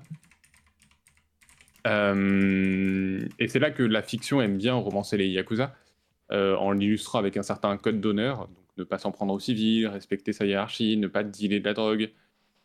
Euh, même si ces règles ont existé et sont toujours censées être de mise, la vérité, en tout cas celle qui est montrée dans Tokyo Vice, n'est jamais aussi reluisante. Les enquêtes de Jack Adelstein euh, le mèneront d'ailleurs à être menacé de mort, lui et sa famille, par Tadamasa Goto, le parrain d'une branche appartenant à la plus, importante organisation de Yakuza, le Yamaguchi Gumi. Euh, et, donc cet homme, Tada Masagoto, c'est, euh, selon Jack Adelstein, euh, un des responsables de la chute des Yakuza avec le temps. Tant c'était un homme violent, arrogant, dangereux et sans limite, qui n'avait aucun respect, aucun code d'honneur, justement. Et donc, le livre s'intéresse grandement à ces milieux du crime à la fin des années 90, au début des années 2000. Euh, et sa suite, disons directe, qu'elle reprend le fil euh, de la vie de Jack, Tokyo Detective, elle, euh, donc là c'est le dernier publié, donc il y a quand même un, gap entre les, publications. Tokyo Detective débute aux alentours de 2007 et se termine plutôt aux alentours de 2020. Donc là, c'est vraiment contemporain. Et sur cette période, il est toujours plus ou moins journaliste par-ci par-là, mais cette fois-ci surtout pour des journaux américains il couvre, euh, genre pour, euh, je sais plus comment ça s'appelle, euh, mais bref, des journaux américains où il couvre les histoires de, crimes au Japon. Et, mais en parallèle, il est aussi devenu détective privé. là encore, on est très loin du glamour qu'on peut s'imaginer en lisant les mots détective privé. il est surtout engagé par des grandes entreprises qui souhaitent vérifier si d'autres qui pourraient devenir des partenaires ne sont pas des sociétés écrans dirigées par des yakuza. C'est soit euh, ça, soit euh, je pense que mon conjoint ou ma conjointe me trompe. Oui, voilà. Bah, lui, euh, plus engagé, en tout cas, on, l'a pas, il raconte pas trop ses anecdotes de, de conjoints. c'est plus sur. moins intéressant aussi. Mène l'enquête. Bah, je pense qu'il est aussi spécialisé dans ce milieu du crime, oui. Mmh. moins dans les affaires de couple. Il y a un exemple d'ailleurs sur qui, qui, illustre pas mal la qualité de ses écrits. Il y a un chapitre où on l'engage pour enquêter sur une salle de jeu de pachinko. Euh, et du coup, c'est l'occasion pour lui d'expliquer dans les grandes lignes euh, ce que sont ces machines à sous, leur popularité au Japon et surtout leur aspect euh, très lucratif pour les différentes salles. Est-ce que dans la traduction, il, titre un chapitre La machination des sous Oh ah, Je suis pas sûr. Rien de m'engager. ouais, bah, propose à Marcadi, hein, parce que. donc il va glisser deux trois anecdotes personnelles, soit sur son rapport au pachinko, soit sur son enquête, et les petits tours qu'il a dû réaliser pour avoir un entretien avec le directeur de la salle en question. Et euh, en discutant avec lui, il va réaliser qu'il est d'origine coréenne et qu'il a énormément de ressentiment envers le Japon, euh, comme souvent les Coréens. Mais à partir de là, ça devient un euh, véritable cours d'histoire contemporaine sur la relation entre le Japon et la Corée du Nord, en fait, là spécifiquement, puisque là, en tout cas, l'histoire de cet homme est liée à la Corée du Nord et euh, notamment le fait qu'à la fin des années 50, il y a eu toute une campagne de rapatriement des Coréens qui étaient implantés au Japon, euh, en Corée du Nord, euh, soutenue par le Japon extrêmement raciste qui voulait se débarrasser des Coréens en général, soutenue par les États-Unis et par la Croix-Rouge. Et évidemment, cette population a été envoyée dans des camps de travail et globalement à la mort. Et voilà. Et donc l'histoire de la Corée dans sa globalité et avec le Japon est assez sombre et assez complexe. Euh, mais c'est aussi l'occasion dans cette anecdote d'expliquer pourquoi on retrouve énormément de Coréens chez les Yakuza, euh, puisque, euh, puisque le Japon a tout fait pour les discriminer. Donc, a fait passer des, des, tas et des tas de lois pour faire en sorte que les Coréens qui, qui, vivaient au Japon n'aient aucun droit et le moins de droits possible. Et donc, le seul, l'un des seuls milieux dans lesquels ils pouvaient travailler librement, bah, c'était les milieux du crime. D'ailleurs, euh, on voit ça pas mal dans Yakuza 2. Oui, oui, oui, bah, évidemment. Et euh, donc oui, un exemple qui, a été, qui est représentatif de la qualité des livres. on part d'une anecdote personnelle, puis ensuite c'est un cours d'histoire et c'est vraiment fascinant. Euh, et vous aurez sûrement remarqué que depuis le début de cette chronique, je parle d'un livre et, et non d'un roman, parce que c'est pas un roman. mais c'est pas non plus tout à fait un essai. Ce n'est pas un roman, c'est un livre. C'est livre. le, le, le, genre dans, dans lequel il s'inscrit, euh, en tout cas s'inscrivent ses œuvres, c'est celui de la littérature du réel, donc euh, à la frontière entre essai et roman. Euh, donc il emprunte l'aspect réaliste des premiers et la fluidité de la narration du second, pour schématiser. Mais du coup, bah, ça fait une lecture qui, est, qui, prend un peu les qualités des deux. Et c'est pas étonnant de le voir gagner en France des prix en tant que polar, alors qu'on aurait très bien pu le ranger dans le rayon essai, justement. Mmh. Euh, Je suppose que commercialement, t'attires quand même vachement plus dans le rayon polar que. C'est du polar et essai? Oh, oh, oh. Alors attention parce que c'est à double tranchant aussi, euh, puisque ça rend la lecture plus agréable que dans un essai qui peut être vraiment très froid. Enfin, ça dépend des essais, hein, mmh. mais euh, mais d'un autre côté, euh, ça ne tombe pas non plus totalement dans une narration de roman. Mmh. Euh, tu vas pas avoir des twists à la fin, tu vas pas être en mode oh là là, c'est qui, c'est qui le tueur? Jack Adelstein, il a un... c'est Émile le tueur. Jack Adelstein, il a un style très détaché, à la fois propre au genre, mais aussi propre à son écriture de journaliste, qui ne lui permet mmh. pas de créer une énorme tension, même quand il est menacé de mort par Tadama Sagoto quand, quand le narrateur c'est lui et qui raconte ça des années plus tard et que tu le sais, bon bah tu sais que ça va. ça va être compliqué de faire un twist quoi. Si... Oui, en fait je suis mort. Ah, euh, une menace de la menace de Tadamaso Goto revient d'ailleurs dans Tokyo Detective, mais euh, et, de manière euh, très intelligente puisque pour le coup le, il y avait quand même une conclusion à son histoire dans Tokyo Vice. Mais euh, bon, bah, il y a les retombées dans la suite. Un peu comme Kiryu et Yakuza 7, quoi. Je, je parle pas d'autre chose, moi. Euh, mais euh, ça, voilà. Mais par contre, voilà, il y a quand même un détachement, mais ça n'empêche pas son histoire d'être traversée par quelques drames. Mais globalement, il parle pas, voilà, notamment sa vie de famille, elle est mentionnée plusieurs fois, mais il, n'en parle pas du tout en fait.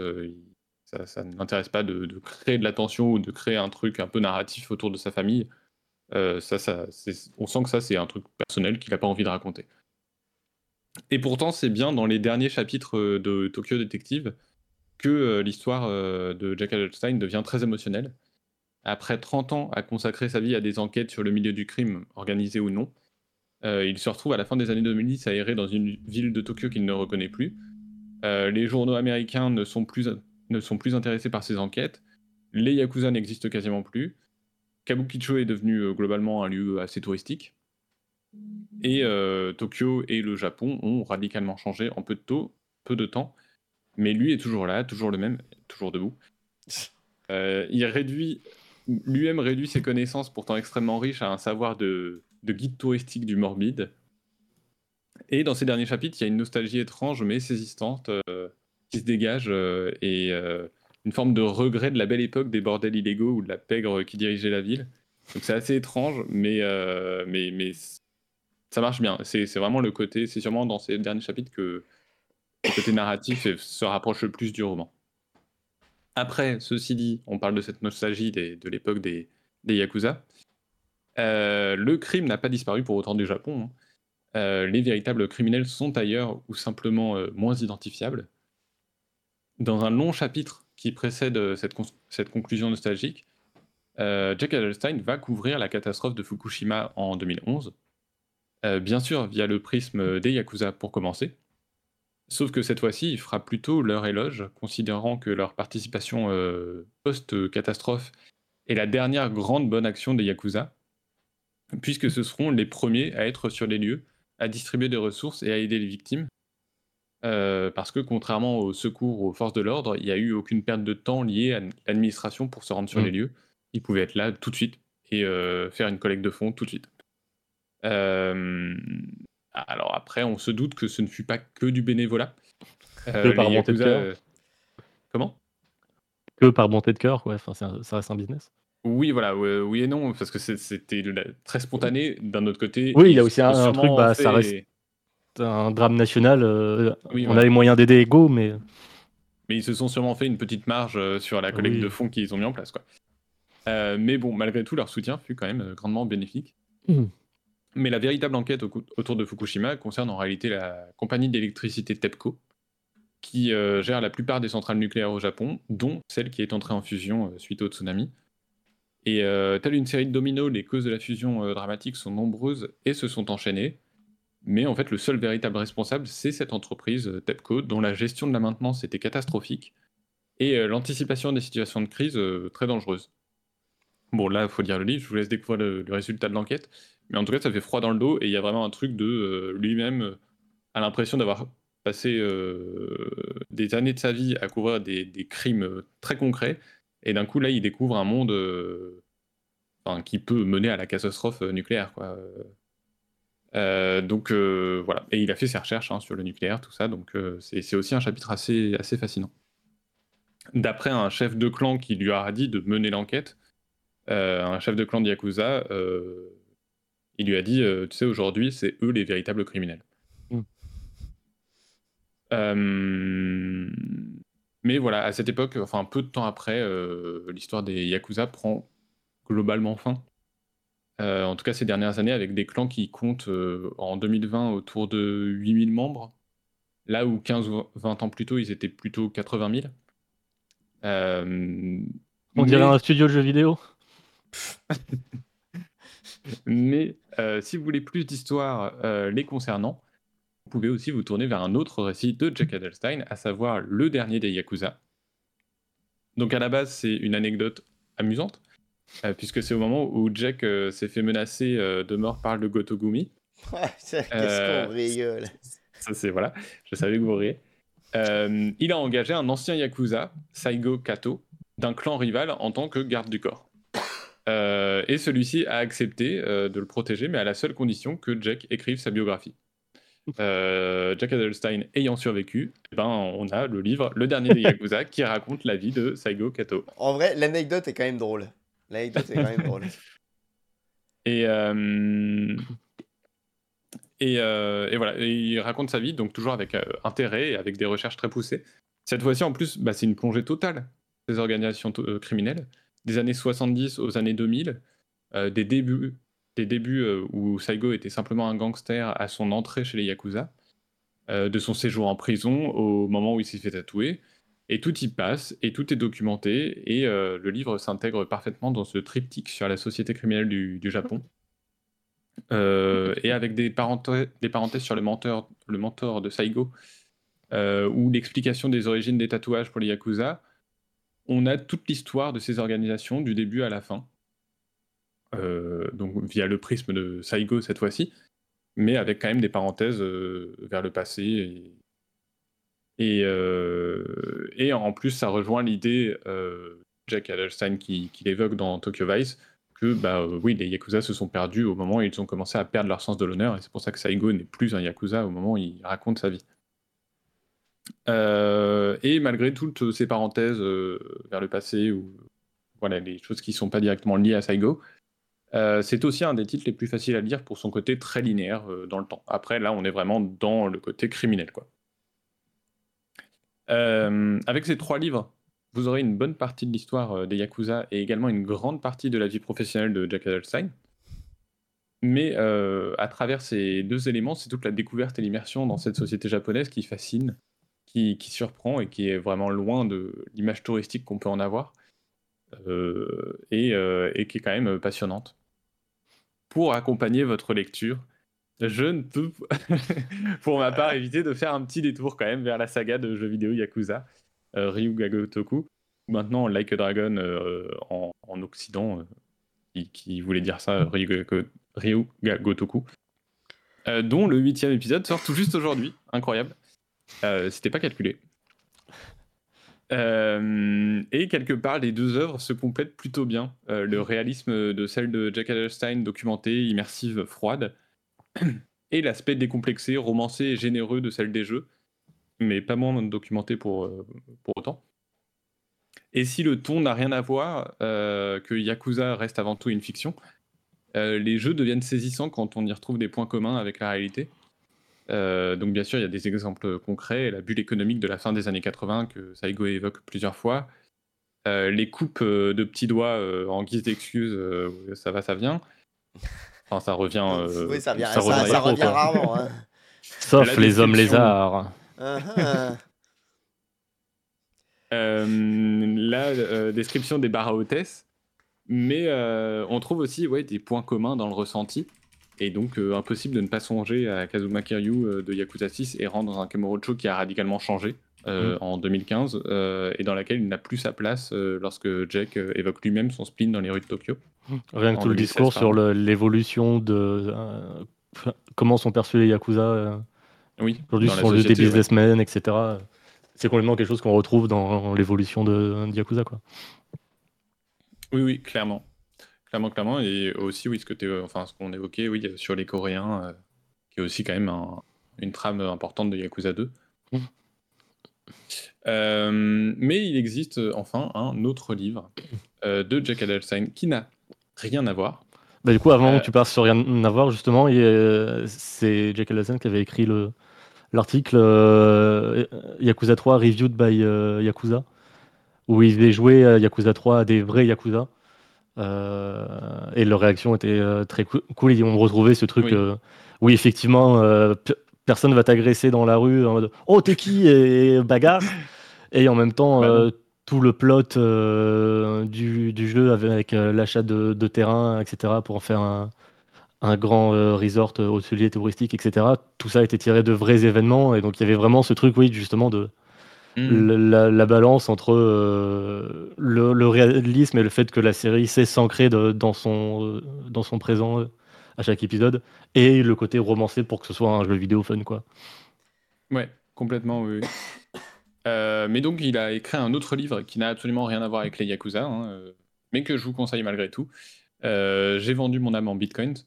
Cette fois-ci, il concerne Marc Carpelles, un Français né à Chenauve, à côté de Dijon, euh, Oh. qui deviendra gérant de MT Gox, ou enfin MT, c'est le diminutif de Mount en anglais, mais je crois que ça se dit quand même MT Gox, puisque c'était à la base c'était une plateforme d'échange de cartes Magic the Gathering MTG. MT, euh, MTG. Euh, voilà, et donc lui va, va récupérer cette société, va s'installer au Japon et euh, va transformer cette société en plateforme d'échange de crypto-monnaies. Sauf qu'en 2014, euh, la plateforme sera victime d'un vol de plusieurs milliers de bitcoins et Mark euh, va être accusé de détournement de fonds.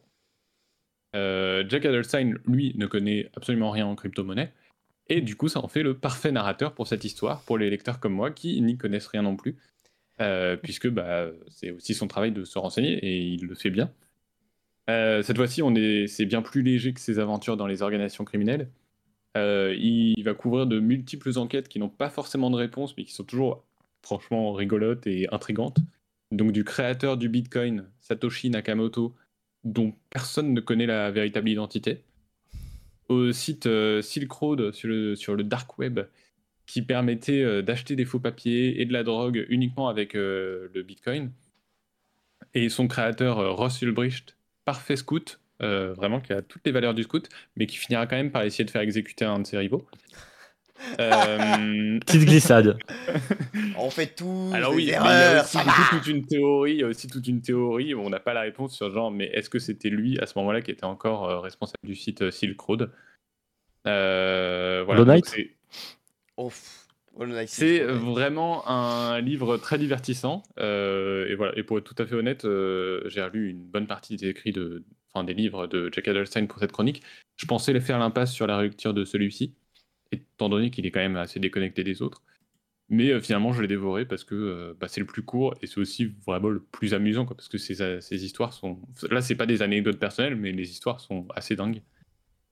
Euh, donc voilà, si ça peut vous motiver, c'est le plus court. Et Court, voilà. mais pas moins cool. cool, mais pas moins cool. Ouais, ça sera le titre. Mais Court et cool. Ça pourrait être un nom de Pokémon d'ailleurs. Ça sera cool, mais pas moins court. Euh, et donc voilà tout ce qui concerne les livres de Jack Adelstein. Si vous réussissez à passer outre son style journalistique assez froid, vous aurez quand même droit à de sacrés bons récits sur les Yakuza, le Japon, les bitcoins. Euh, c'est quand même assez dense et je vous déconseille de les, de les enchaîner, ce que, ce que j'ai fait ces dernières semaines. Euh, les années passant entre chaque livre qu'il a écrit, bah, il est judicieux de faire de même pour la lecture. Euh, le, c'était pas un sujet facile à préparer parce que parler euh, d'essais littéraires, c'est pas simple en fait. Euh, le principe, c'est déjà de raconter des événements véridiques et c'est pas évident de les résumer sans juste paraphraser. Ouais. Euh, du coup, j'ai surtout juste l'impression de vous avoir donné des morceaux d'anecdotes que vous com- pouvez compléter en, en lisant les livres ou comme Nem dit, euh, je, je fais juste du placement de produits euh, des livres. Ou des, ou des, des jeux, on sait pas. Oui, voilà, on, on, on sait pas. Heureusement, euh, Moi, grâce au Tokyo virement de Sega, je sais. Tokyo Vice a été adapté en fiction. Euh, donc la série télé avec le grand ami de Kevin Spacey, euh, Ansel Elgort, reprend des idées, euh, des éléments tirés du livre On peut le présenter comme ça. le pauvre. Qu'il avait eu des petites affaires au cul euh, aussi. Et c'était peu après Baby Driver. Et du coup, c'était un peu genre Ah bah dis donc Ça s'est amusé sur le tournage. Aussi le meilleur bon, sosie de, de Han Solo. Ah bon. Pour qui? Pas Kevin Spacey. Non, oui, non, c'est bien. Oh, vous me fatiguez. On a dérapé. Par pitié, reprenez. Comme dans Burnout. Et euh, euh, du coup, la série reprend aussi le nom Ah, de oui, Jack pour le, en tant que personnage principal. Euh, mais la série n'est pas du tout un documentaire. hein. Et c'est une trame de fiction. Et d'ailleurs, tous les autres personnages qu'on pourrait éventuellement reconnaître du livre Tokyo Vice euh, n'ont pas du tout les mêmes noms. Mm. Euh, donc c'est vraiment, euh, pour le coup, une œuvre de fiction. Euh, on pourrait se demander dans ce cas pourquoi adapter Tokyo Vice et ne pas juste faire une série qui s'en inspire. Bah, Bah, c'est le à Tokyo, il y a des vis, quoi. oui, voilà, le résultat c'est ça. euh, peu importe en réalité, euh, Jack Adelstein euh, a été payé, il est content. Euh, Ça doit Et mettre du beurre dans les épinards. hein.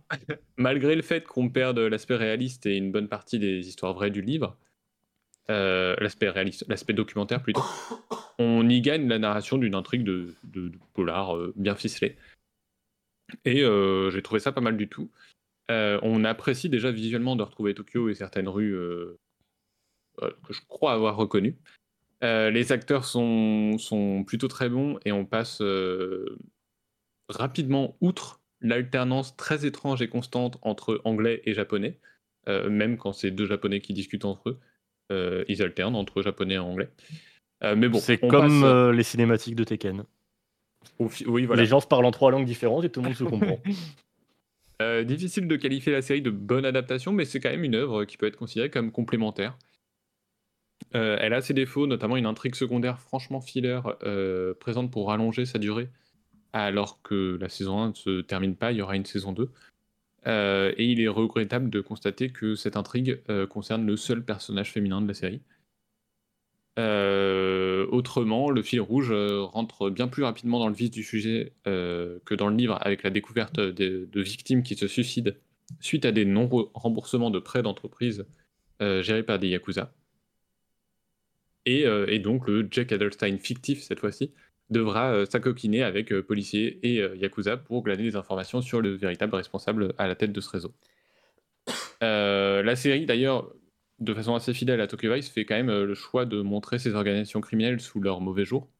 Euh, quand bien même on voit un des deux camps qui peut être un peu considéré comme le, les gentils, on est quand même très loin du code d'honneur euh, auquel on pense et qu'on a mentionné. Euh, je vous la conseille quand même avec moins d'enthousiasme que certains livres, mais c'est quand même chouette et franchement j'ai hâte de voir la saison 2. Et, et, et, voilà, et on arrive au bout de cette chronique. Je pense que malgré ma difficulté à préparer le sujet, au final, je vous conseille une série télé, une, saga vidéoludique et une série de livres. Euh, donc, euh, c'est pas si mal. Euh, voilà, choisissez maintenant. Bravo. Aujourd'hui, pour nous recentrer. on peut pas faire les trois. Choisissez. Aujourd'hui, pour nous recentrer un, un livre, un jeu. et une comme série, à la cantine. c'est facile. Un fromage ou dessert. Oh, Aujourd'hui, Jack Adelstein est devenu moine bouddhiste et semble heureux. Euh, en tout cas, c'est ainsi qu'on le perçoit à la fin de Tokyo Detective. Euh, son travail sur les Yakuza semble terminé à l'instar même de ces organisations criminelles. Et donc, avec les trois livres Tokyo Vice, euh, le dernier des Yakuza et Tokyo Detective, on a un bel aperçu de ce qu'étaient les Yakuza, ce qu'ils sont devenus, comment. mais ce n'est pas la fin de Jack Adelstein pour autant. J'ai vendu mon âme en bitcoins et la preuve qu'il peut aussi nous intéresser sur des sujets tout autres. Et je serais curieux de découvrir euh, d'autres affaires qu'il pourrait couvrir, euh, même s'il a l'air quand même de pas mal s'éloigner du journalisme ces, dernières années. Euh, donc, à mi-chemin entre roman et essai, cette littérature du réel est quand même une excellente façon de s'intéresser à des sujets de façon réaliste, mais aussi ludique. et donc, Jack, si tu nous regardes, ou tu nous écoutes en podcast, tu peux aussi. Euh, merci. oui, merci à, ton, à toi pour ton travail pendant euh, bah, ces 30 années de ta vie. Et euh, bravo également aux éditions Marcali qui, après avoir traduit Tokyo Vice, ont carrément publié eux-mêmes certains autres titres, comme J'ai vendu mon âme en bitcoins, qui, Info Club Moutarde, je crois, voilà, n'est disponible qu'en France. ça n'a même pas été publié aux États-Unis, je ne crois pas, en tout cas, je n'ai pas trouvé. Ah. Donc, euh, très cool. Je crois qu'il est devenu quand même très proche des éditions Marcali qui, le publie systématiquement en France. Et bon, dans les remerciements, il, il remercie à chaque fois les, éditions, ce qui n'est pas euh, rare euh, dans, dans, les livres, mais c'est quand même rare que des auteurs américains remercient juste une traduction. Mm. donc là, c'est un peu, c'est aussi parce qu'ils font un vrai travail pour, pour le publier. J'imagine BioWare qui est dans le générique de, d'Anthem euh, remercie IE de l'avoir édité. Oui. Bah euh, oui. oui, bah oui. À la fin. Merci pour votre projet de merde, les gars. Ça, nous a fait plaisir, pas du tout. Voilà, c'est tout. Euh, et du coup, au Japon, il y a Pokémon. Mais non, dans Yakuza 8, il y a un mini-jeu de, de Pokémon. Ah oui, putain, dans Yakuza Il y a les Sujimon. Merci beaucoup, merci beaucoup, Max. Euh, en vrai, euh, c'est ouais, ça a l'air super intéressant. Et en effet, c'est l'actualité, Yakuza 8, bordel.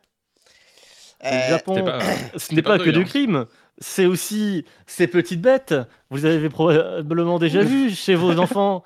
Ça oh fait oh ravage. Arrête, arrête mais qui est cette petite euh, souris jaune qui fait du tonnerre Qui fait tant parler d'elle dans les cours de l'école, sur les bancs de l'école. Non, je vous ai un peu menti. Issu de la firme de Kyoto Aujourd'hui, entre. Euh, Alors que Satoshi Tajiri rêvait d'attraper des, des, insectes dans la forêt, je vous ai eu l'idée.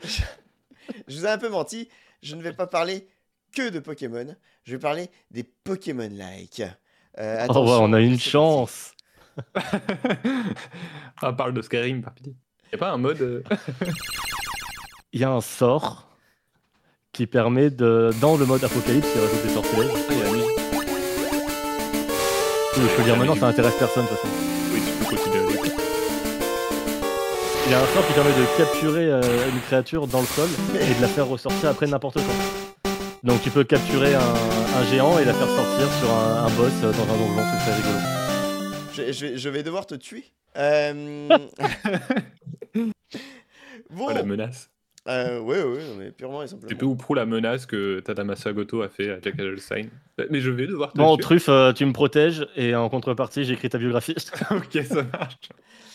Euh, du coup, les euh, Pokémon Like, parce que Euh, Quand j'ai commencé à écrire ce sujet, euh, le 20 décembre 2023, ça, ça remonte. hein. Euh, Et c'était il y a un an. ouais, C'était il y a un Ouais. clairement. Euh, après avoir joué successivement à Cyberpunk 2077, Baldur's Gate 3, Alan Wake 2, après avoir triché et choisi un sujet sur lequel j'avais pas besoin de bosser pour le club moutarde, euh, il était temps de relever un peu mon niveau et de, de devoir fournir un effort pour, euh, pour ce, ce podcast.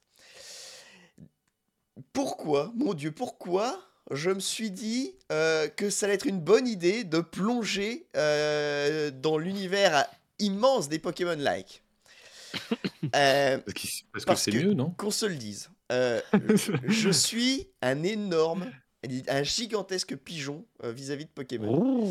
La licence, ça a sûrement une influence tellement néfaste que j'occulte tout, toutes les lacunes des jeux pour n'en voir que les qualités. Euh, alors, ça me permet de passer. Il y a des choses à occulter. hein. Oh, ça me permet Ouais. de passer. Là, on est sur de la science de spiritisme. hein. Ah oui, Surtout oui, quand tu utilises le terme voir. hein. euh, et et, euh, Là, on et- est sur du Ouija. hein. Et ça, ça, ça me permet de. de- euh, ce qui est terrible, c'est que ça me permet de passer des bons moments sur ces jeux. euh, alors que, bon, voilà quoi, on sait tous dans quel état c'est. Euh, mais en contrepartie, bah, je contribue au maintien de la licence dans cet état déplorable, euh, cette qualité abyssale, euh, ce, niveau, ce niveau nul à chier. Donc, je me suis dit, manque de moyens. euh, oui, non, mais enfin, il y, a- il y a plein de Et raisons qui font que Pokémon est, en tout cas vidéoludiquement, est ce qu'il est. On ne reviendra pas dessus. Mais du coup, euh, pourquoi j'ai eu cette idée de tester les Pokémon-like, les clones de Pokémon que j'avais si longtemps évité comme la peste Eh bien, je n'en sais rien. Ça m'est vraiment venu comme une envie de pisser. Euh, peut-être que mon cerveau euh, s'est mis en route et s'est dit Mais euh, tu, tu mérites peut-être mieux que euh, cette merde. Bref, toujours est-il qu'aujourd'hui, je vais répondre à cette question. Les fans de Pokémon peuvent-ils se passer de Pokémon et quand même avoir leur dose Euh, Donc oui, ça va être une chronique sous forme de liste, euh, comme on sait si bien les faire euh, dans les clubs moutardes, mais euh, je vais quand même 2007. essayer euh, d'en tirer une leçon. Mais moi, je suis très On n'a pas parlé de. Breath of the Wild encore. On a, on a parlé de, On a parlé de il manque, Il. Nier Automata. ouais. mais, donc, avant de commencer cette liste, euh, je vais déjà définir ce qu'est pour moi un Pokémon-like, enfin ce à quoi il doit, euh, quels sont les, les points auxquels il doit répondre. Et si on n'est pas d'accord? Et si vous n'êtes pas d'accord, tant pis. Vous ferez votre propre liste. euh, vous pourrez venir en tant qu'invité répondre à ce sujet. Ce sera avec Et plaisir. vous jouerez à vos réponse. propres jeux pas ouf. Euh, donc, pour moi, j'attends d'un Pokémon des like, donc que ce soit un RPG dans lequel on Je va collectionner euh, des bestioles pour euh, bah, les faire combattre. Euh, elles vont gagner des niveaux, progresser et euh, ça va augmenter bah, vos, euh, vos, comment, vos possibilités tactiques.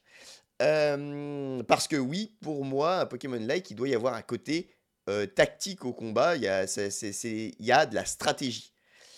Donc voilà. C'est ça, c'est ma définition. C'est, elle est pas, pas la définition. C'est ce que moi je veux quand je joue à un jeu Pokémon, enfin ou à un, un clone, dira-t-on. Premier jeu, euh, Est-ce qu'on peut dire un jeu de monstre de poche? un jeu- on peut dire un jeu de monstre de poche. C'est tout à fait, euh, c'est tout à fait euh, possible. Alors, ce n'est pas ce visuel-là. Je le savais. Un, un. PMG, un Pocket Monster Game. Euh, pourquoi pas Pourquoi pas Premier jeu que j'ai testé. Est-ce que ça veut dire que tu as refait FF8 avec la compétence pour transformer les mobs, les mobs en cartes de triple triade demande Chambala euh, non, non, euh, j'ai pas refait FF8, mais euh, c'est vrai que j'avoue que je considère pas FF8 comme un Pokémon euh, like. Mais Ouais. c'est vrai que ça se discute. Il y a débat, il y a débat. Bref, faut que je me dépêche parce que mon sujet déjà est très long sur papier. Si euh, on va dans est-ce que FF8 est un Pokémon like, euh, on est là demain. hein. Euh, du coup, premier jeu que j'ai testé, Coromon. Euh, Coromon, alors bah, le nom laisse peu de place au doute. hein. On est vraiment sur euh, du, une belle, belle inspiration euh, Pokémon, quoi. hein. Euh, donc, jeu édité par Tragasoft qui lorgne très fort côté troisième génération avec du coup du pixel art bon, plutôt joli. et, et donc, ce qui, à, mo- à mon avis, est un bon choix quand tu es un petit, un petit développeur indé, c'est ne pas partir sur un jeu en 3D euh, qui serait de la 3D dégueulasse et partir sur un beau pixel art, ma foi. euh, c'est un très beau choix. Après, faire du beau pixel art, c'est aussi du taf. C'est sûr, c'est sûr. Mais c'est peut-être plus facile à faire tourner, optimiser, enfin bref. Euh, Mais euh, ça ne lorgne pas que du côté des graphismes. euh, on est clairement sur un clone de Pokémon. hein. Euh, et c'est finalement là que le bas blesse parce que bah, quand tu as les mêmes types, les mêmes attaques, enfin, tu changes les termes, tu vois, c'est pas être le type électrique, mais le type tonnerre, tu vois. Je dis des trucs au pif, hein, mais on est vraiment sur ce genre de différences, quoi, qui n'en sont pas. Euh, le, le... Bon, voilà, c'est, il n'y a rien qui le démarque vraiment de son modèle. Pire encore, euh, la, euh, comment on dit, la QOL, la Quality of Life. Donc, finalement, la, la, la, la- qualité de vie dans le jeu est pas très bonne. Il y a beaucoup de menus, de sous-menus, des trucs dont ce Pokémon se passe même depuis la première génération. Il y a vraiment, il y a même un genre l'exemple bête. Il y a un sous-menu quand tu veux changer ton Coromon de place et le mettre euh, en première position, tu vois. Euh, C'est vraiment, tu dis, bah je, là je perds du temps. Parce que la solution, on la connaît. Oui, non, mais là, là, et donc il y a vraiment des trucs bizarres. Bref, point positif quand même pour le jeu.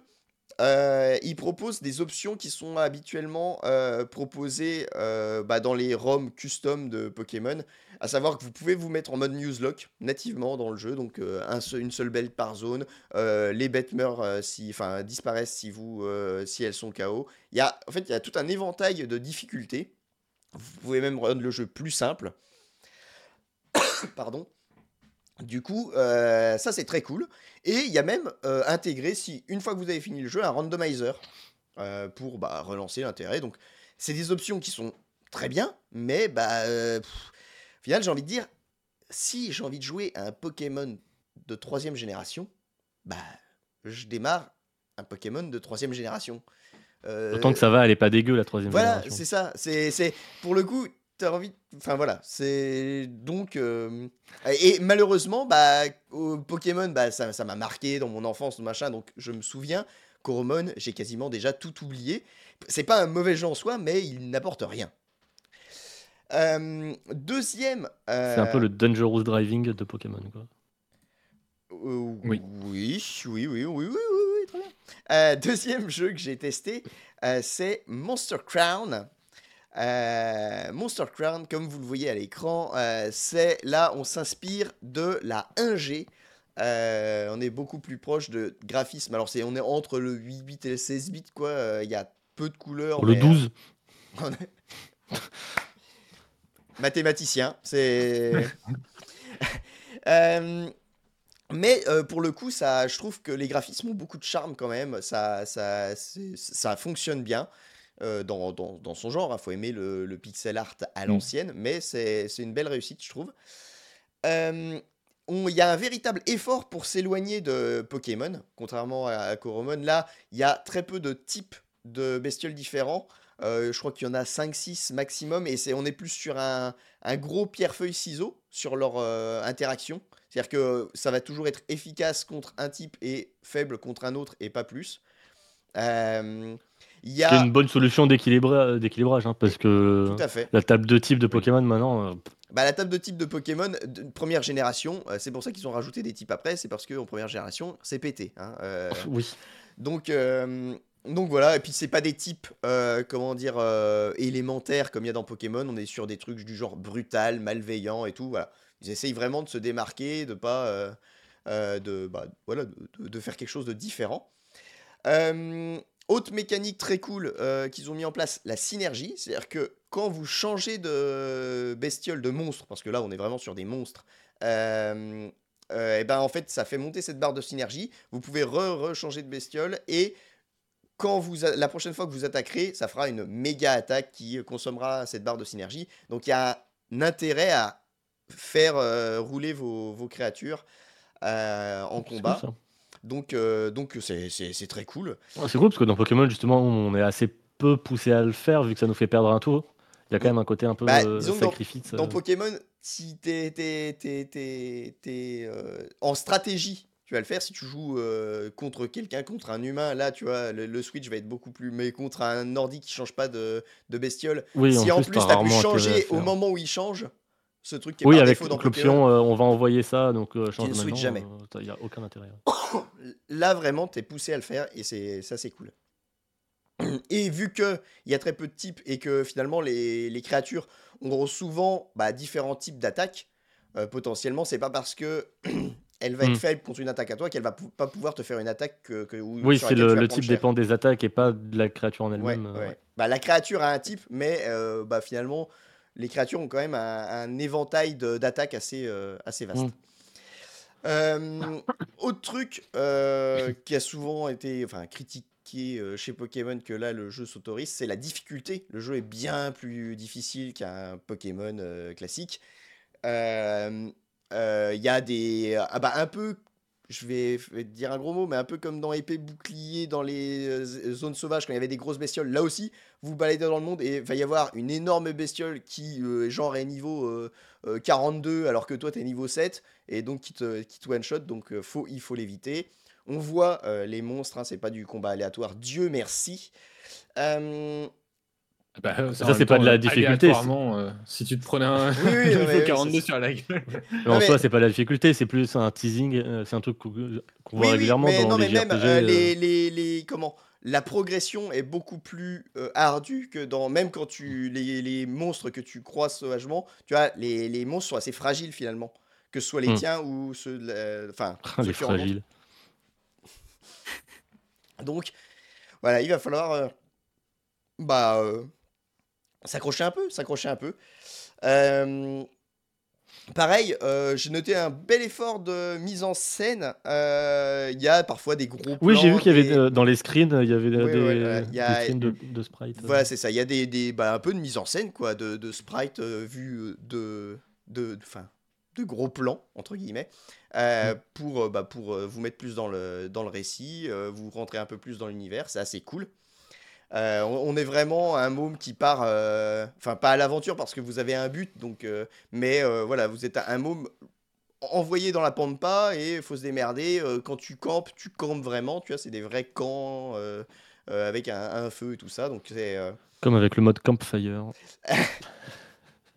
du coup, voilà, tout ça ce sont des bons points, mais bah, euh, s'inspirer de la première génération, euh, on, ré- on peut aussi récupérer des défauts. Et par exemple, personnellement, euh, j'ai passé l'âge de passer X heures à faire PEX euh, des créatures.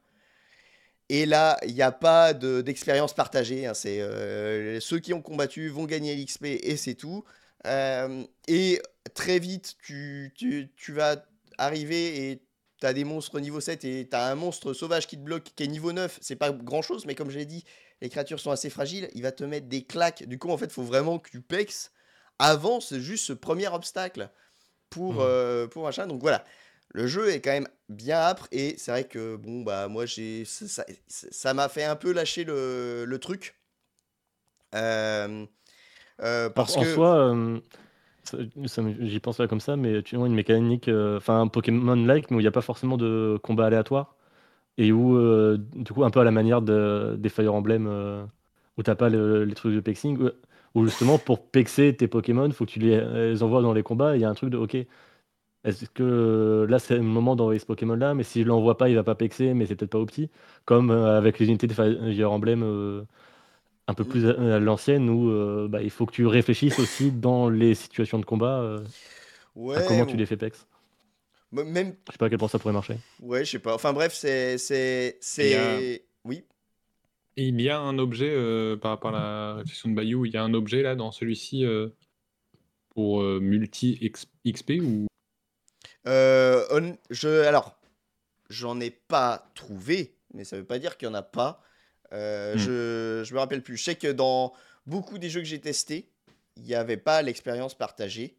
Mais par contre, bah, dans euh, Coromon, je crois que tu avais un truc pour euh, partager un, un- un multi-ex, mais que tu mets que sur un. ah, c'est le multi-ex 1G, quoi. Euh, tu le mets sur un Pokémon, il Mm. va récupérer un peu Ah oui. d'XP. euh. Mais rares sont les jeux, enfin, dans les premiers dont je vais parler, qui ont pris le système d'expérience partagée, comme si euh, ceux qui faisaient ces nouveaux jeux considéraient ça comme un défaut des nouveaux Pokémon, alors que pour moi, c'est une qualité de ouf. Euh, Ça peut créer un problème de bah du coup euh, j'utilise tout le temps euh, Tu joues toujours les mêmes, ouais. mon, mes mêmes Pokémon. Je vois l'intérêt en termes de game design de te pousser à varier, mais il y a un équilibrage à faire Ouais. entre te pousser à varier et te pousser à farm quoi. Et je pense que le le- l'équilibre est pas si évident que ça à trouver quoi. Je, suis- je suis d'accord avec toi, et puis ça dépend aussi, je pense, bah, enfin, du caractère du joueur, quoi. Tu peux avoir Oui. des gens qui vont aimer euh, farmer et tout pour en effet euh, machin, et puis ce qui le farm aussi te permet de te rapprocher plus euh, de tes bestioles, de machin, de, dans, Mm. dans les Mais et en soi, c'est aussi une manière de contourner le fait de maîtriser les systèmes du jeu. Parce qu'en soi, ce qui fait la difficulté, ce qui peut faire la difficulté d'un Pokémon, c'est justement de se retrouver face à des setups d'équipes euh, qui mélangent plein de types différents, où il y a des Pokémon euh, qui vont être sensibles à un type, mais qui vont avoir une, une attaque d'un type qui va euh, contrer euh, leur faiblesse. Il y a des, plein de trucs euh, comme ça qui vont pou- pousser à, à créer une bonne équipe opti. Mais en même temps, si tout peut être compensé par juste bon, je forme comme un gros con, Mm. comme Ouais. ça, c'est pas un problème que de Pokémon après. Oui, oui. Mhm. Euh, enfin voilà. Mais, euh, pour le coup, Monster Crown, c'est c'est pas un mauvais jeu, je pense, mais ça a pas été un coup de cœur pour moi, euh, surtout pour ce côté farming qui me fait pas plus du tout envie en fait.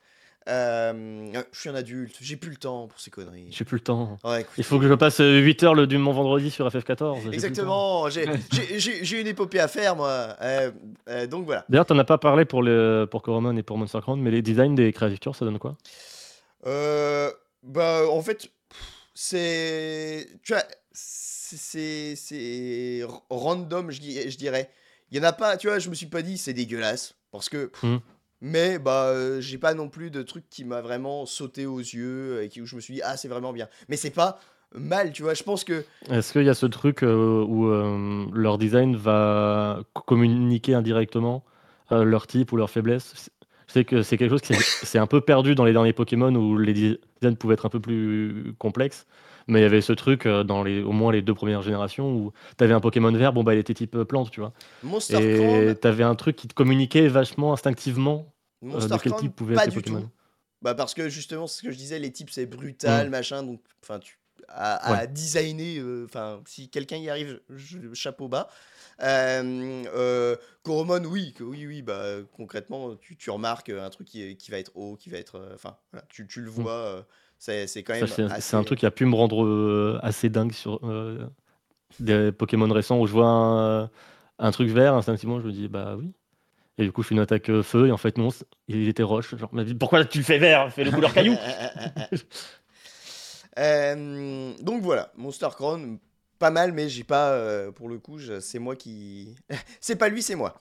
Euh, Ensuite, on va entamer la partie euh, où je vais commencer à souffler très fort. Euh, Ah, là, là, c'était les meilleurs là. Non. Euh, mais là, par contre, on va vraiment. Là être on est dans- sur les pires. on on va, non, on va vraiment être sur celui euh, qui m'a énervé. Euh, euh, je je sais pas si c'est parce Enfin, que je m'attendais à quelque chose de, de Nexomon Extinction. Donc, il y a eu un Nexomon et Nexomon Extinction, c'est le deuxième. Du coup, j'ai joué que aux deux. J'ai pas fait le 1. Il y avait, peut-être un résumé, je sais pas, j'en ai rien Je rien comprendre. euh, mais j'ai, vraiment, ouais, il, me- Il c'est- est mignon visuellement en tout cas. Visuellement, ça va. euh, il y a, en fait, c'est une base très similaire avec, à Pokémon, avec une. Mm. euh, on parlait de quality of life euh, pour Coromon. pour Coromon qui Ah est oui, pas bonne. Là, elle est, elle est euh, très bien. Elle est même supérieure sur certains points à Pokémon. Euh, euh, les bestioles, je les trouve plutôt réussies. Elles manquent peut-être un peu de vie parce que tu sais, ils les animent, mais elles sont pas beaucoup animées. Donc il y y a un truc un peu. mais Mm. voilà, c'est. Elles sont animées mais elles bougent pas. quoi. Enfin, Voilà, elles bougent plus qu'elles sont animées. Elles font juste comme ça. C'est ça, voilà. Et donc, euh, mais c'est du pinaillage, quoi. Tu veux, enfin, Mm. c'est voilà, ça, ça, ça passe quand même très bien. Euh, il y, a, euh, y a des petits twists de gameplay quand même par rapport à Pokémon. Par exemple, là, c'est les, atta- les attaques ont aussi une statistique de vitesse qui fait que tu vas pouvoir avoir la priorité ou pas en plus de ta propre stat de vitesse. Donc, euh, voilà. En plus de la stat euh, du monstre. Ok. Ouais. Ah, c'est intéressant en vrai. Oui, oui. Euh, et du coup, euh, là, vous dites, euh, bah, mais pourquoi, pourquoi autant pas énervé Euh, Tu lui Bah fais que des compliments. mais, mais, mais parce que c'est bon, là, j'ai fini les compliments. Euh, donc, déjà, on va faire les défauts que je considérerais comme mineurs. Euh, déjà, il y a trop de monstres différents dans le jeu. C'est con, mais euh, alors je sais plus combien il y en a au total, mais je crois que pour un deuxième jeu, il y a quand même beaucoup de monstres. Et arrivé, j'avais des monstres niveau 10, j'en avais déjà 40. Imagine, dans la forêt de Jade, t'as déjà 40 bestioles différentes ton, ton, dans ton PC. C'est complètement débile. Tu n'as aucun moyen. Pareil, il y a un équilibre entre se taper euh, 60 chenipans et. euh, Oui, oui non, je suis, je suis d'accord avec toi. Peut-être que Il y a le plus de Pokémon. 300 Nexomon uniques à attraper et dresser. Mm, C'était ouais, ouais. écrit dans la description. Oui, bah, j'en ai rien à foutre. Euh, Comme dans la 3G. hein. Euh, et du coup, là, il y en a, mais enfin, il y, en a trop. Et autre chose qui en fait met encore plus, euh, enfin, ce défaut en exergue, je trouve, euh, parce que déjà, bah, quand tu découvres un truc, comment tu choisis 6 monstres parmi Oui, c'est ça, 40? comment tu choisis lesquels tu gardes. Euh, quoi, ouais. et, et du coup, bah, tu te dis, bah, je vais regarder leurs stats. Et là, euh, bah, en fait, ils ont à peu près toutes et tous les mêmes statistiques. Je vous jure que j'ai pété un câble. Je passais d'un monstre à l'autre et genre c'était un point qui partait en défense, qui allait en attaque. Euh, et, vraiment, comme ils ça, avaient- tu choisis euh, ton coup de cœur. Mais bah, Ou alors c'est parce que c'est des monstres de base et en évoluant, peut-être. se... Alors peut-être. Je- honnêtement, je suis pas allé assez loin pour les faire évoluer. Ça m'a vraiment trop saoulé pour Mm. d'autres raisons. Euh, Moi, c'est équilibré. ouais, alors. Oui, non, mais ça peut être un truc justement pour te pousser à y aller avec le cœur et après, en fait, ça se spécialise avec les évolutions. Je sais pas, mais euh, enfin, du coup, je savais pas quoi choisir, quoi. Ça m'a pas du tout aidé à choisir, euh, parce Oui. que là, il y avait vraiment aucun indice sur. euh, Et puis en plus, j'ai remarqué, euh, t'as le choix entre, je crois, peut-être 8, 8 starters différents, 7 ou 8 starters. Et en fait, tu peux les trouver dans la nature, les starters qu'on te propose au début. Il Mm. n'y a pas du tout ce côté rare, donc. euh, euh, Enfin voilà, je j'ai j'ai pas trop su comment euh, prendre ce truc, mais c'est pas ça vraiment qui m'a fait arrêter. Euh, pour moi, le gros gros problème, enfin ce qui m'a vraiment, c'est où j'ai fait bah non, bah, je vais arrêter de jouer à ça et tant pis, euh, marre, euh, c'est l'écriture du jeu. Et, et vous vous dites, mais attends, tu nous as parlé de JRPG avec des créatures, de collection, machin, qu'est-ce que tu en fous de l'écriture? Alors oui, dans les faits, je joue à Pokémon, donc l'écriture, euh, je vais te dire que j'en ai vraiment rien à taper. Sauf que euh, Nexomon, l'écriture, elle est pas mauvaise, comme dans Pokémon, elle est horripilante. C'est-à-dire que, au départ, j'étais plutôt enthousiaste. Le jeu, il, essaye de décrire un monde, tu vois, avec euh, euh, quand même des gros conflits entre les bestioles, des trucs, tu vois, des espèces de gros enjeux euh, qui vont arriver. Donc, euh, tu vois, c'est serious business. Tu dis, ah bah c'est cool, tu vois, ils essayent de. Là, pour le coup, ça se démarque de Pokémon, vas-y, let's go. Et en fait, le jeu ne veut pas que tu prennes son, histoire au sérieux. Il en a rien à branler parce que il te pète le quatrième mur à tous les dialogues. C'est-à-dire que déjà, tu as un sidekick qui va à tous les dialogues. euh, il t'accompagne partout et à tous les dialogues, il va dire bah genre ah bah vous envoyez des enfants dans une forêt, vous avez jamais joué à un JRPG ou quoi? Euh, Et ça, tu vois, la première fois j'ai fait Ah c'est ouais bon bah très bien, c'est pas très drôle mais d'accord. Et en fait, tu dis la- ça va, c'est la première phrase. Non non, c'est tout le temps, c'est tout le temps. T'as le, le, ce que je suppose être le fantôme du premier épisode qui te parle et puis il fait Hum, mais de toute façon je connais l'auteur, ça va pas rester aussi calme. Enfin tu vois, euh, je veux dire, en- vraiment, en quelques heures, j'avais envie de casser ma console à chaque réplique, quoi. Ça m'a. euh, Et le truc te sort. D'un côté, c'est attention, ces gros créatures méchantes et tout. Et après, euh, grosse blague, euh, euh, prout prout, euh, t'es dans un jeu vidéo. Dire, mais je crois que ça. à la limite, trucs- si ça faisait que des blagues proutes, ça aurait été mieux. Oui, si c'était. le Le, le prout, le prout, le prout, le prout, prout, c'est drôle. Le prout, c'est drôle. Le prout Il y, a, drôle. il y a un, un perso dans Sea of Stars qui, de temps en temps, fait des petites remarques comme ça de, Ah, mais de temps- de clichés de JRPG. Et parfois, c'est rigolo parce que tu vois que le jeu l'évite. Donc, ça, à la limite, ok. Oui, Et parfois, c'est juste, bah, tu viens de faire ça, et pourquoi là tu dis, euh, c'est mais- c'est rigolo. je- Eh, ju- eh, du coup, Mais oui, il drôle, le c'est ce que j'allais dire. Le, le, drôle. C'est validé le prout. Déjà, voilà, se moquer d'un cliché, se moquer d'un cliché d'écriture euh, Que tu fais toi-même. Mais, mais le faire, ça, rend pas, ça ne rend pas l'utilisation du cliché acceptable de, de- de s'en moquer. Ah eh, Ça veut dire que tu sais que tu fais de la merde. Bah super, bravo, euh, félicitations. Euh, Et, et tu le dis, et t'es fier. Non mais voilà, enfin le sidekick qui fait ah bah, faut bien que je l'accompagne, il est muet. Ah Bah bah, va te faire foutre. Euh, tu vois, c'est, ça m'a énervé. Euh, et, et en fait, je crois que c'est un des trucs qui m'énerve le plus, c'est quand un jeu vidéo te crie, t'étale à la gueule, je suis un jeu vidéo, tu vois, tu fais bah je sais que je joue à un jeu, enfin merde, laisse-moi, laisse-moi essayer de profiter. Et donc impossible pour moi de profiter de ce truc, donc euh, bah extinction de la console. Ils sont canadiens.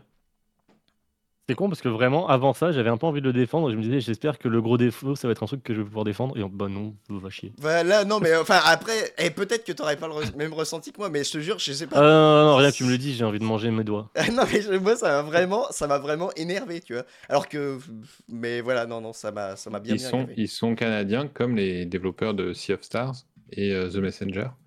Et Sea of Stars, je sais pas, mais The Messenger, c'était aussi pour moi le plus gros défaut du jeu. C'était son écriture euh, méta, euh, quatrième mur. Non, C'est After, pour le coup, il y avait vraiment que ce, que ce perso un petit peu là et ça restait assez en retrait, euh, je trouve. Il a arrivé justement à prendre son histoire et ses personnages au sérieux. Dans ce que j'en ai vu, j'ai pas fini encore. Mais, euh, J'aime bien tes résumés, euh, Max, c'est, parfait.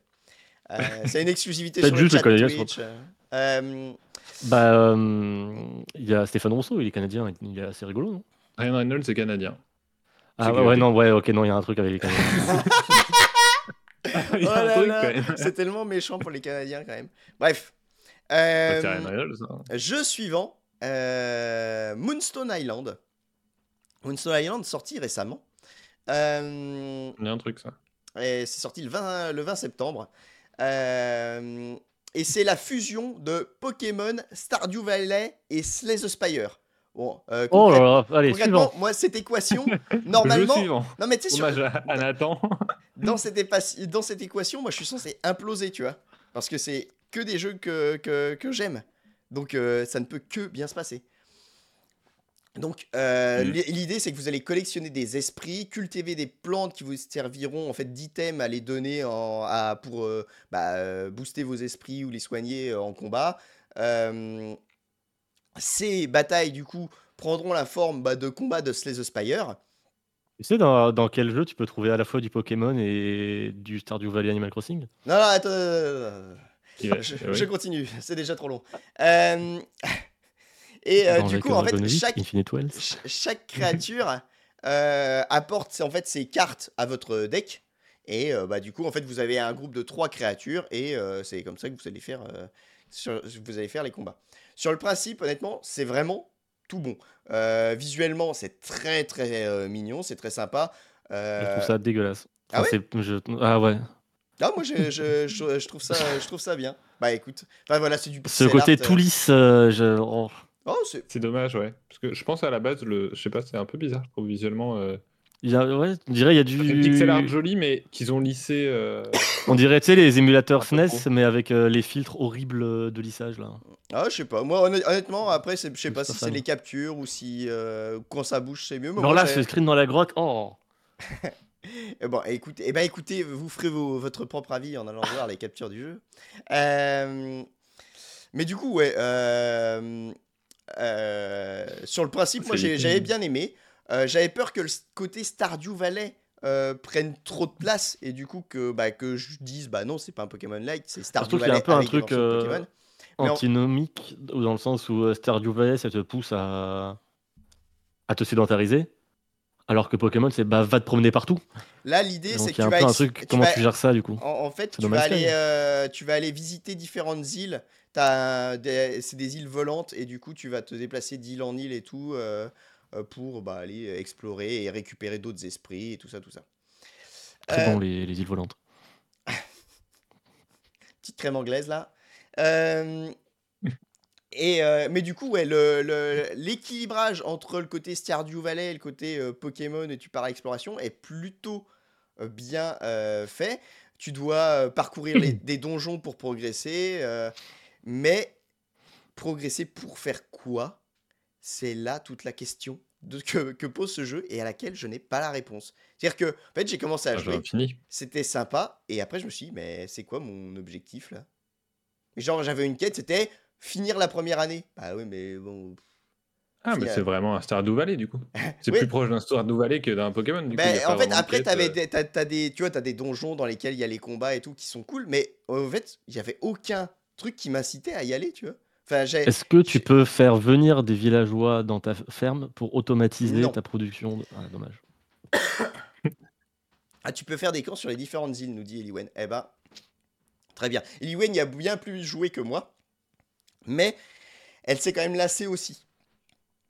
Au bout de 20 Bah, si heures, ça je te donne pas d'objectif, ouais, c'est chelou. Voilà, c'est ça. Encore plus, il y a une base solide, genre, tirez-en partie de votre base solide. C'est, mais c'est, Ouais. super dommage. Euh, et ouais, en fait, il manque ce petit truc qui donne envie d'y retourner, tu vois. Et, euh, et je- j'aurais beaucoup de mal à dire pourquoi, tu vois, euh, pourquoi Stardew Valley, alors que ça te donne pas tellement d'objectifs, ça fonctionne. Alors que, euh, bah, Star- en fait, peut-être que Stardew Valley, t'as un côté optimisation qui, enfin, je sais ouais, pas. optimisation, décoration, envie de te sentir euh, bien chez toi. Euh, et là, j'ai eu au- rien envie de faire en fait. Euh, Il y avait un peu de crafting pour faire les. Tu vois, il y a, y a plein de possibilités. Tu peux, pour élever tes, tes créatures, enfin tes esprits, euh, tu peux avoir des œufs et tout. Enfin, il y a plein de mécaniques qui ont l'air cool, mais il y a rien qui m'a donné envie. En fait, j'avais pas d'objectif. Du coup, euh, euh, donc voilà. Euh, tant pis Dommage. pour Moonstone Island. Et puis, bah, du coup, tant mieux si vous le trouvez dégueulasse. Au moins, vous ne perdrez pas de temps. Si vous le trouvez dégueulasse visuellement, vous perdrez pas de temps dessus. Numéro 5. numéro 5, un, un- un classique maintenant. Un classique parmi les classiques. Euh, Temtem. Euh, Alors, je commence quand même à. Alors, t'aimes, t'aimes, t'aimes Est-ce que j'aime est-ce que j'aime Euh, T'aimes pas je commence à être euh, embêté en regardant les notes que j'avais prises au moment, euh, tu sais, je, je prenais un peu de notes pendant- quand je jouais au jeu. Temtem et Nunu, pour- putain. pour mes- Temtem et Nunu. Ouh, oula. Nathan qui dit Temtem et Nunu, c'est très drôle. Excellente blague. Euh, du coup, euh, euh, et vraiment, euh, j'avais pris des notes sur plein de jeux, tu vois, Moonstone Island, tout ça, j'avais pris des notes pour me rappeler ce que je voulais dire. Temtem, j'avais juste Pokémon avec une moustache et en MMO. Bon, euh, c'est c'est- c'est light, mais... euh, Ah bah, J'aime mon résumé. Oui, voilà. Non, mais c'est exactement ça. Je n'ai rien d'autre à dire que ça parce que. euh, alors, oui, euh, ils ont forcé le fait que ce soit des combats en deux par deux euh, plutôt que de base en un contre un. Mais, bah. pff, oui, c'est c'est vraiment. c'est En plus, le pire, c'est que la map, le level design. C'est vraiment euh, Pokémon, euh, bah, les premières générations, c'est tout carré et tout ça. Alors, en soi, le jeu est pas moche, euh, les créatures sont pas mal, mais c'est vraiment Pokémon avec une moustache en MMO, quoi. Et puis le côté MMO, bah, je suis pas allé assez loin pour ne stress qu'en voir l'utilité, à part voir d'autres gens qui se baladent. Donc voilà. Faut, avoir envie de jouer à un jeu vendu une belle somme. Attendez, bah il y a la page Steam. On va, on va- on va regarder. C'est combien cette merde? Euh, 45 balles Euh, Faut Oui. vouloir jouer à un jeu à 45 balles qui a le level design d'un Pokémon de première génération. Oui, mais Euh, c'est multi. Écoutez, c'est multi. Très Ouais. bien. 45 balles. Wow. Ouais. J'ai envie de dire qu'il y a du multi aussi dans les derniers Pokémon à ce compte-là. Après, les derniers Pokémon sont plus chers et moins beaux. Il y a aussi le mode Skyrim Together. Du coup. Bon, bref, coup. voilà. Temtem. Euh, Temtem, fin. Euh, rien rien Du à coup, dire. t'aimes pas trop, quoi. Non, bah. T'aimes pas trop. T'aimes, pas trop. il, il n'apporte rien, Temtem. Ensuite, Monster Sanctuary. Alors là, euh, ça va Ah être oui, la lui. partie la plus Ah oui, le Metroidvania Pokémon. Ça va être la partie la plus bizarre de euh, cette chronique parce que j'y ai joué il y a très longtemps. J'y ai pas Comment rejoué pour la chronique parce que j'avais pas envie et voilà, j'avais pas envie. En fait, il y a pas d'autre raison. J'avais pas envie. Euh, Ah j'y ai oui. joué, j'y ai joué pendant un stream. Euh, ça a été marrant la première heure et euh, voilà. Après, bah, j'avais plus envie d'y jouer quoi. Le- c'est du coup, ouais, comme vous l'avez dit, un mélange de Metroidvania et de Pokémon. Euh, c'est pas mal fait, ça, ça, ça, ça fonctionne, Euh, mais euh, bah, je sais pas, moi j'ai déjà tout oublié en fait. C'est ça, ça pas, enfin, Je sais pas, je vois pas. ça ça m'a pas accroché. Pourtant, j'aime bien les Metroid. Quand j'avais commencé, je, me, je trou- je trouvais l'idée rigolote. Et puis au bout de 30 minutes, je me suis dit, ah oui, c'est juste un Metroidvania où pour faire utiliser ses pouvoirs, faut juste passer dans des menus, donc c'est plus lourd. Et j'ai arrêté du coup. Bah ouais, non mais voilà, du coup, euh, bon, tant pis, euh, j'ai tout oublié, euh, j'irai pas plus loin hein, pour... ceci étant dit, quand même, anecdote, j'aurais pu jouer au DLC de ce jeu en faisant une collaboration avec l'éditeur qui m'avait contacté. Et t'as pas pris l'argent? Et j'ai jamais répondu, bah parce que j'avais pas envie. Et du coup, Transférez-moi le mail. J'ai jamais, j'ai jamais percé. Coïncidence Je ne sais pas. Euh, du coup, voilà pour, euh, pour euh, Monster Sanctuary. Euh, désolé à ceux qui ont aimé. Euh, ensuite. Ah, oh, du plaisir. Monster Hunter Ah. Stories Ah 2. Deux Celui-là, je Ah, l'attends. Ça me fait plaisir. Car- Je suis content de de l'avoir dans le Car vous commenciez à vous dire que je n'aimais rien, que je ne suis qu'un vieux con. J'allais dire que t'aimes pas Pokémon en fait. Quand un jeu fait comme Pokémon, tu l'aimes pas. Quand un jeu fait comme Pokémon avec un twist, tu l'aimes pas. Genre, mais t'aimes pas Pokémon C'est, mais alors, tu rigoles, mais je- plus je jouais au jeu, plus je me disais, bah. Et tu disais, mais est-ce que j'aime vraiment Pokémon En fait, est-ce non, mais c'est, je bah, suis non, mais matrixé c'est sûr. j'ai- j'aime Pokémon, mais à mes dépens, tu vois. C'est, c'est, euh, et du coup, je, je commençais vraiment à me poser des questions sur moi-même. Et du coup, heureusement, tu m'avais dit, ah, je joue à Monster. Tu m'en avais déjà parlé euh, au moment où tu y avais joué, euh, Max. Euh, Mm. Et et tu m'avais redit quand j'avais dit que j'allais faire ce sujet, ah, euh, oublie pas Monster Hunter Stories 2. euh. Du coup, Monster Hunter Stories 2. Euh, euh, eh ben. Alors pourquoi le 2 et pas le 1 Le 1 il est pas bien? Je le connais pas le. J'ai jamais, j'ai C'est pas. sur je- 3DS. C'est voilà, c'est, il est plus vieux et celui-là déjà. euh, euh, bah, alors donc, Monster Hunter Stories a le mérite d'être un Pokémon-like, mais qui n'est pas une Oh. copie de Pokémon. Ce n'est pas Beau aussi. une copie carbone. C'est excessivement beau, c'est très très beau. Ouah, je vais mourir. Euh, Plus que le ah, premier qui était sur 3DS du coup. oui. Peut-être Euh, sûrement, oui. Euh, et sur mobile. Et du coup, ouais, c'est pas une copie de la formule Pokémon. C'est vraiment, ils ont bah, pris cette idée de euh, tu récupères des monstres, tu les entraînes, tu combats avec eux dans l'univers de Monster Hunter. Donc, il n'y a pas de Pokéball ou de dispositif de capture. Là, pour que les monstres euh, se, soient attachés à toi, en fait, tu- bah, c'est parce que tu récupères leur œuf et puis c'est toi qui les fais éclore. Et du coup, bah voilà, c'est tes compagnons. euh, Oui, on fait éclore les œufs, c'est tellement bien. Euh, alors, les, euh, diront, c'est comme dans Pokémon, il y a des œufs avec l'or. Non, arrêtez, arrêtez, arrêtez.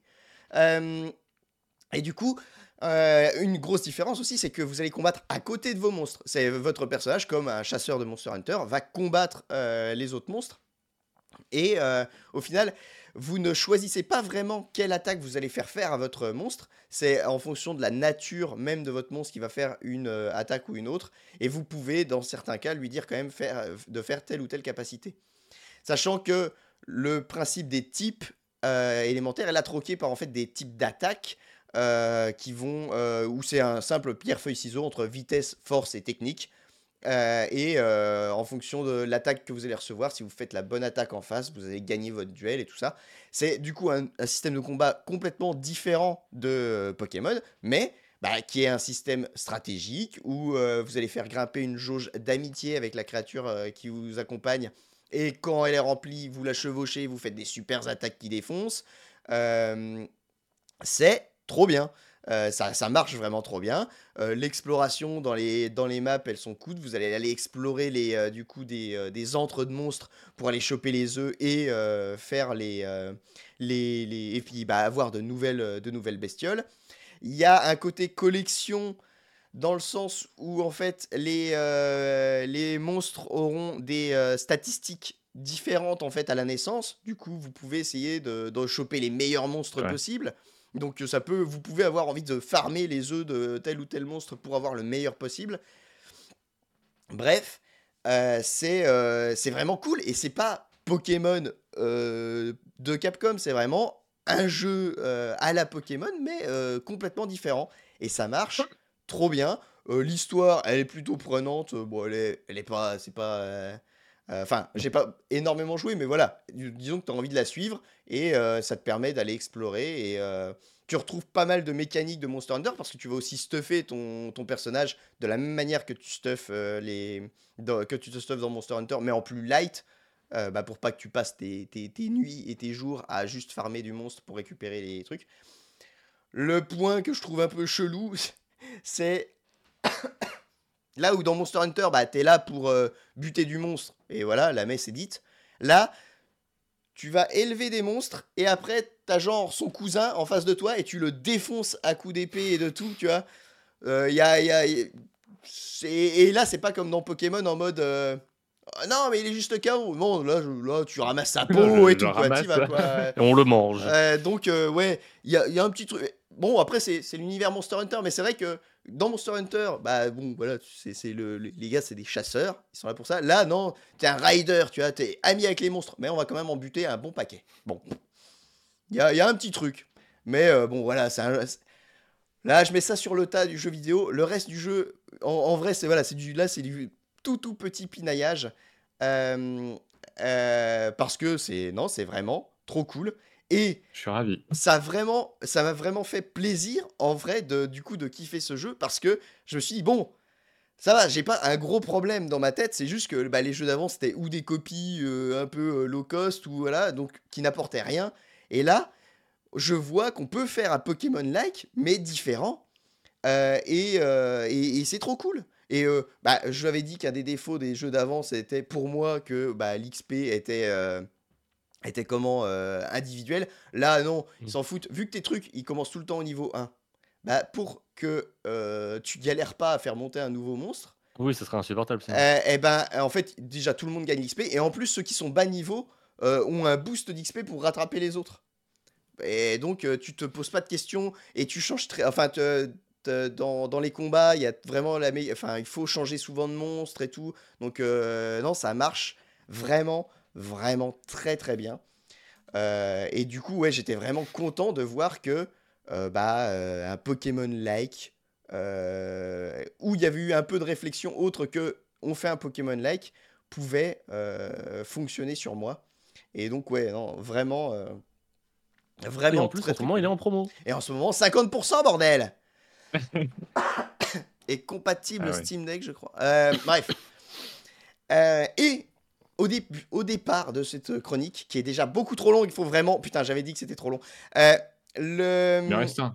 Euh, il en reste un. Le jeu surprise que je ne savais même pas son existence et que heureusement j'ai une femme formidable qui arrête pas de me dire de me parler de jeu et à chaque fois j'écoute pas parce que je suis un gros con. Mais quand eh, mais après elle insiste parce qu'elle sait que je suis un gros con et du coup elle me dit essaie essayons euh, Cassette Beast. Je dis quoi? Mais si je t'en ai parlé. De quoi tu me parles encore? Quoi tes machins tes trucs de craft? Essayons Cassette Beast.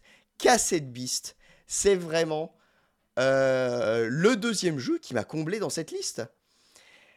Cassette Beast, du coup, euh, euh, bah, à, à la différence de Monster Hunter Stories, qui est vraiment complètement différent de Pokémon, même si je le considère comme un Pokémon Lake, là, on est beaucoup plus proche de Pokémon, mais il y a beaucoup de différences. Euh, déjà, euh, il y a deux twists sur le système de combat. Il y a un système de... En fait, ce sera toujours du 2 contre 2, comme dans Temtem. Euh, sauf que là, en fait, il y a un système de fusion. C'est-à-dire qu'au fur et à mesure des combats, vous avez une barre de fusion qui augmente. Et quand elle est pleine, vous pouvez faire fusionner vos deux monstres. Et ils vont mettre des... Enfin, le, résultat de la fusion va mettre d'énormes tatanes en face. Et vous pouvez Euh, D'énormes temtem. Oh, putain. Euh, euh, du Continue, coup, euh, du coup, ça c'est très très cool. Et le système de type est lui complètement différent de, de Pokémon. Là, Comme dit Fash, il y a des Pokémon de type plastique, donc c'est forcément mieux. il y a des Pokémon de des, des, des monstres du coup de type plastique, mais le les forces et faiblesses ne sont pas du tout comme dans Pokémon, juste un malus ou un bonus de dégâts. Là, en fait, par exemple, bah, vous allez faire une attaque feu sur euh, bah, un monstre de plastique, en fait, bah, ça va le brûler automatiquement. Parce que bah, le plastique fond et tout ça. Mais vous allez faire une attaque feu sur un monstre d'eau. et ben en fait, il va prendre fait de la les- vapeur. Il va prendre les dégâts, ça fait de la vapeur et cette vapeur va régénérer le monstre eau euh, tous les Mais c'est le Divinity Original Sin des Ah. Pokémon Et, et en fait, il y a plein d'effets. Alors, il y a en fait deux types d'interactions. Il y a les effets qui vont faire aussi changer le type du Pokémon cible. Par exemple, si vous Mmh. faites, je crois, une attaque euh, éclair sur un truc de sol, en fait, ça fait vitrifier euh, le sol et du coup, il devient de type vert, le Pokémon en face. Euh, enfin, le Pokémon, pardon. Le monstre en face. Et, y a, et du coup, il y a des types d'interactions avec des bonus-malus. et il y a des types d'interactions où ça fait changer le type du monstre. Et elles sont toutes logiques. C'est, ça tombe sous le sens une fois que tu l'as fait. À part, euh, il y a un type astral qui, lui, bah, forcément, répond à des règles euh, plus arbitraires, je dirais. Mais sinon, c'est assez logique. Pareil, euh, le type poison, en fait, quand tu fais une attaque poison sur un truc sol, et ben, en fait, il s'imprègne du poison. Et du coup, à chaque fois qu'il va aller taper, il va faire des dégâts bonus de poison. Et du coup, tu peux faire une attaque terre, mais vu que tu as en plus le type poison, ça va faire les deux types, et du coup, tu peux avoir des, vraiment des, espèces de boules de neige de, de- de, type comme ça, qui sont très cool. Et ça, rien que ça, c'est très cool. Deuxième euh, truc, c'est que, je vous l'ai dit, ça marche toujours par deux, et du coup, vous pouvez faire tout le jeu en coop. Parce que en fait, il y a deux euh, personnes. Le principe, c'est pas que vous lancez euh, votre monstre, c'est qu'en fait, vous, vous devenez votre monstre. En fait, les monstres sont enregistrés sur des cassettes. Tu écoutes la musique du monstre et tu Mhm. deviens ce monstre. Et du coup, euh, euh, euh, bah après, en fait, tu as toujours un, un compagnon avec toi. Alors, tu as un système d'affinité même avec ton compagnon, il me semble. Je me demandais comme Fash, est-ce que tu peux t'attaquer euh, ton allié pour créer des systèmes, euh, Oui, des effets Tu euh, peux attaquer euh, complètement ton, Ah, ton allié. cool. Euh, par exemple, euh, c'est tout con, euh, le type. euh, oui, quand tu fais une attaque feu sur un type air, ça crée un mur d'air devant lui qui va protéger, euh, protéger le Pokémon euh, pendant. euh, le Pokémon, putain, pardon. la- le monstre pendant 3 tours. Du coup, tu peux faire une attaque feu euh, toute pourrie sur euh, ton, euh, le- ton compagnon et puis hop, ça le protégera pendant 3 et tous- tours. Tous ces effets, tu les découvres en essayant toi-même ou le, le jeu te les montre et Alors, alors, il y a un truc très cool. ou ça te pousse à beaucoup expérimenter quand même pour découvrir en fait, trucs tu peux, il y a de manière cachée la table des types consultable dans le jeu. C'est si tu vas dans le livre d'aide, ils te disent à un moment, bah tiens, tous les trucs du tuto, tu peux les retrouver à tel endroit dans le, ce Hmm. livre qu'on te donne. Et en fait, si tu vas consulter le livre, t'as ah vous avez fait tomber euh, cette carte et c'est la table des types avec tous les effets que ça fait. Alors après pour la comprendre, euh, nous on l'avait lu à l'envers au début, on n'avait pas bien compris. Et après bah une fois que quand tu quand Hmm. tu fais les premiers effets, tu fais d'accord, j'ai pigé. Hmm. euh. Et après, j'imagine de toute façon que tu vois les ennemis les faire et donc tu Oui, non, mais, aussi les trucs. Euh, euh. à chaque fois en fait que tu as un nouvel effet que tu n'avais jamais vu, le jeu te met une petite euh, pop-up, euh, bah tiens, il y a tel- telle attaque sur tel truc, ça fait ça pour telle raison. Mmh. Ils expliquent euh, le pourquoi du comment. Mmh, trop bien, trop bien qu'ils expliquent. Et du coup, tu as une logique derrière. Ouais, ça ouais. t'aide à beaucoup plus Même, te même remémoriser d'ailleurs, la le, truc, type quoi. astral, en fait, ils disent, euh, tu vois, il a des bonus contre les types euh, classiques, les types élémentaires, donc euh, plantes, machin. Et par contre, il a des malus sur les types poison et tout, pour telle ou telle raison. Enfin, c'est plutôt cool. Tout le truc du, de la cassette est vraiment bien euh, mis en place parce que, comme le dit Wen dans le chat, tu soignes en fait tes monstres avec un rembobineur et c'est des crayons. Donc, euh, vraiment, ils ont vraiment, il y a, il y a vraiment Pas des critériums, du coup. non, pas des critériums. Euh, Enfin bref, c'est- assez cool là-dessus. Qu'est-ce que je voulais dire d'autre? C'est, à ma grande surprise, ça, c'est un monde ouvert en fait. C'est, tu, tu dirais pas comme ça, mais en fait, bah, c'est, t'arrives dans un nouveau monde et tout, les gens te disent, et puis après, bah, ils vont te donner deux trois quêtes, mais euh, très vite, bah, tu vas te dire, bah tiens, je vais là, et tu vas vraiment explorer le monde. Alors en te dirigeant vers les différentes quêtes qu'on t'a données, mais je, je, vois- je sais pas ce que fait Max, mais bref. Euh, euh, mais chat. c'est un open world et tu vas au fur et à mesure. Alors c'est mi-open world, mi-Metroidvania, entre guillemets, parce que tu vas débloquer des capacités qui vont te permettre d'aller à d'autres endroits. Mais Comme le dit Fash, rembobiner, c'est aussi ce que tu peux faire dans le mode Forgotten City de Skyrim. très bien. Il joue avec une boucle temporelle. c'est un jeu d'enquête de boucle temporelle, tu devrais aimer en vrai. Ils l'ont sorti en, en standalone. Hmm. Je crois que Fash euh, déteste. Hein. C'est un peu. C'est... Bon, j'ai pas trop apprécié non plus, mais euh, c'était intéressant. Euh, Ça me fait rêver. c'est vrai que là, là, tu me l'as vendu là. Ça te plairait, hein C'est Je- nul. non, mais genre, c'est plus dans ton style que dans le mien, quoi. Et, euh, et du coup, pour finir sur Cassette Beast, pareil, je trouve graphiquement On ça. pas, mais tu peux tester. C'est- on te jette sous le train. Euh, oui, pour finir sur Cassette Beast, du coup, euh, je trouve les graphismes euh, plutôt ok. C'est un peu, pour euh, parler vulgairement, et même si j'aime pas du tout le terme, c'est un peu comme la 2D HD de, vendue par Square Enix. Mais sans plein d'effets visuels qui rendent le truc illisible. Ouais, et en plus, avec des pixels plus gros, quoi. T'es t'es sûr Et d'ailleurs, juste, je rebondis sur ce que tu disais par, par- rapport au fait que ce soit en monde ouvert. Le leveling du monde, il se fait comment? Euh, bah en fait, euh, là c'est vraiment, tu vas à l'exploit. Nous, euh, du coup, on le fait totalement en coop avec euh, Eliwen. Et bah en fait, on, va, on va à un endroit, on visite, et puis là d'un coup on se dit Ah, dis donc, les monstres ils commencent à devenir balèzes là, on va peut-être Hmm. Aller, des zones aller fixes. voir Ça, c'est des niveaux fixes. ça a l'air d'être des. Oui, oui. Ça a l'air en tout cas ouais, d'être découpé comme ça. Donc la projection elle est naturelle, mais oui, je pense tu peux pas aller où tu veux directement. C'est pour ça que c'est c'est un monde ouvert sans être un monde ouvert. Mais t'es en fait t'es pas brimé, t'es pas bridé, pardon, brimé. Euh, t'es pas bridé, mais si tu t'avances trop loin, en plus il y a des monstres euh, qui peuvent commencer à essayer vraiment de te poursuivre et tout, donc tu peux, tu peux te faire casser la gueule.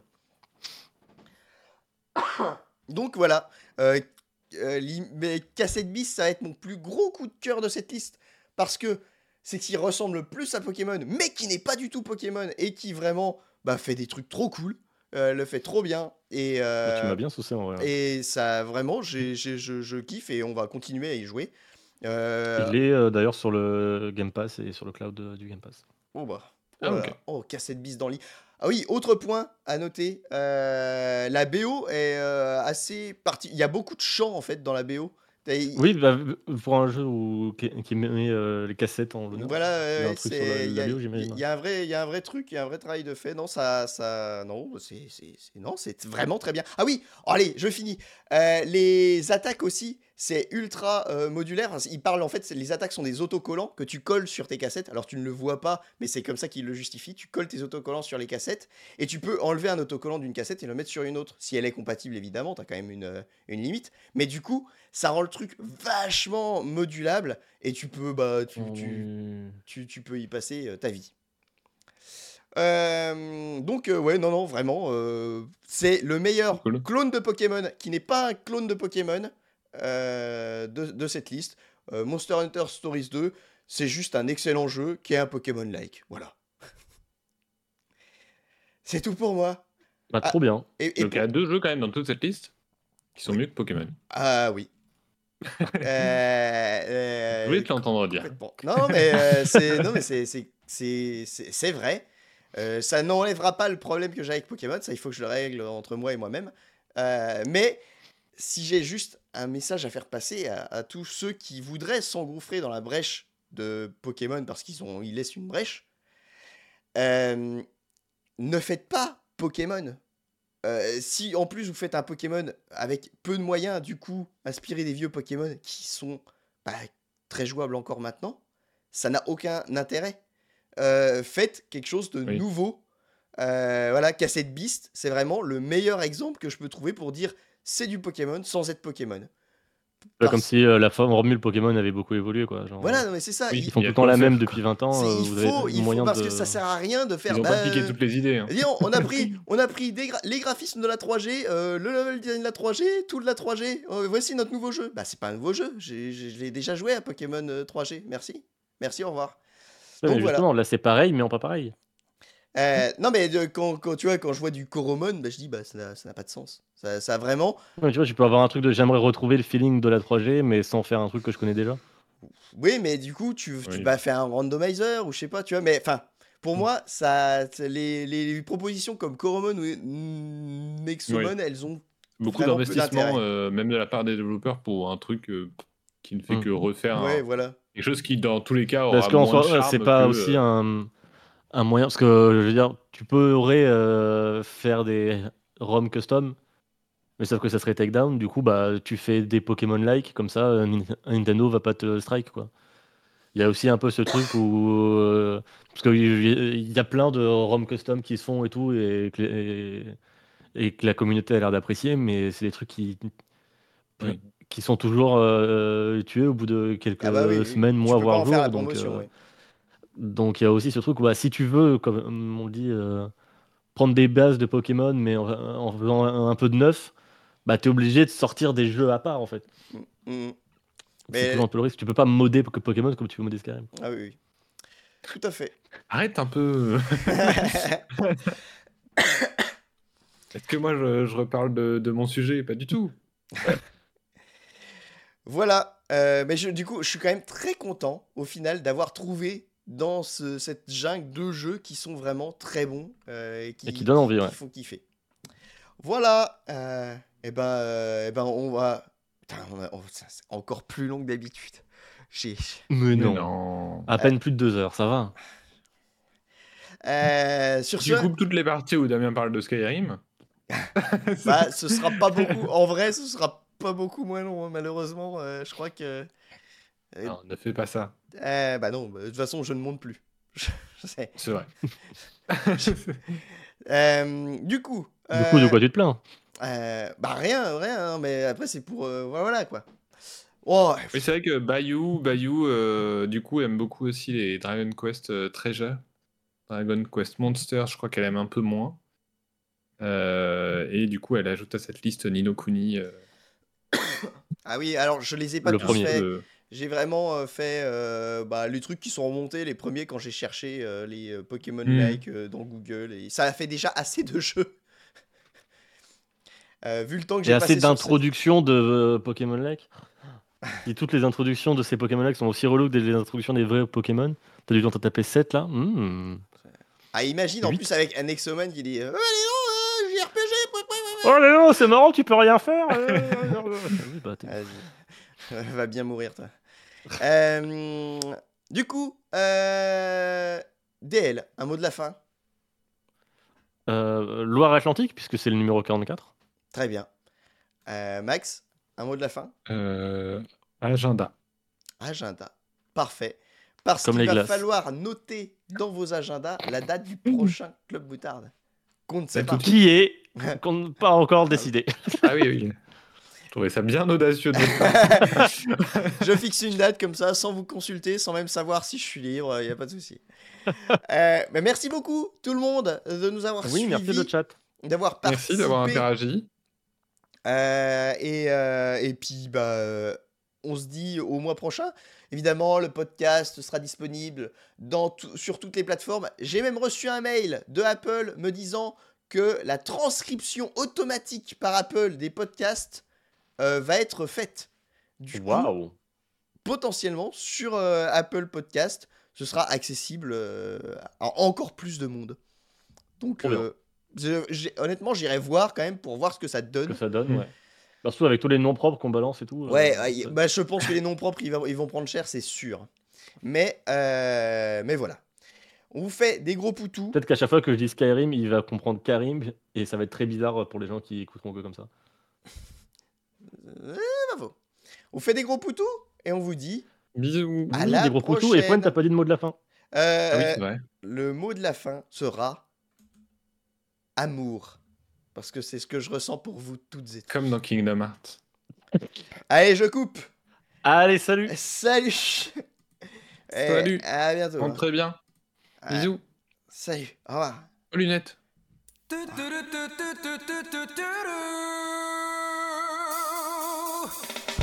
Moutarde. Crème moutarde. Headshot maillot. Headshot maillot. Crème moutarde. Oh yeah, the club of the moutarde. C'est fini? El club del moutardo. Crème moutarde. Crème moutarde. Oh my god. Ah.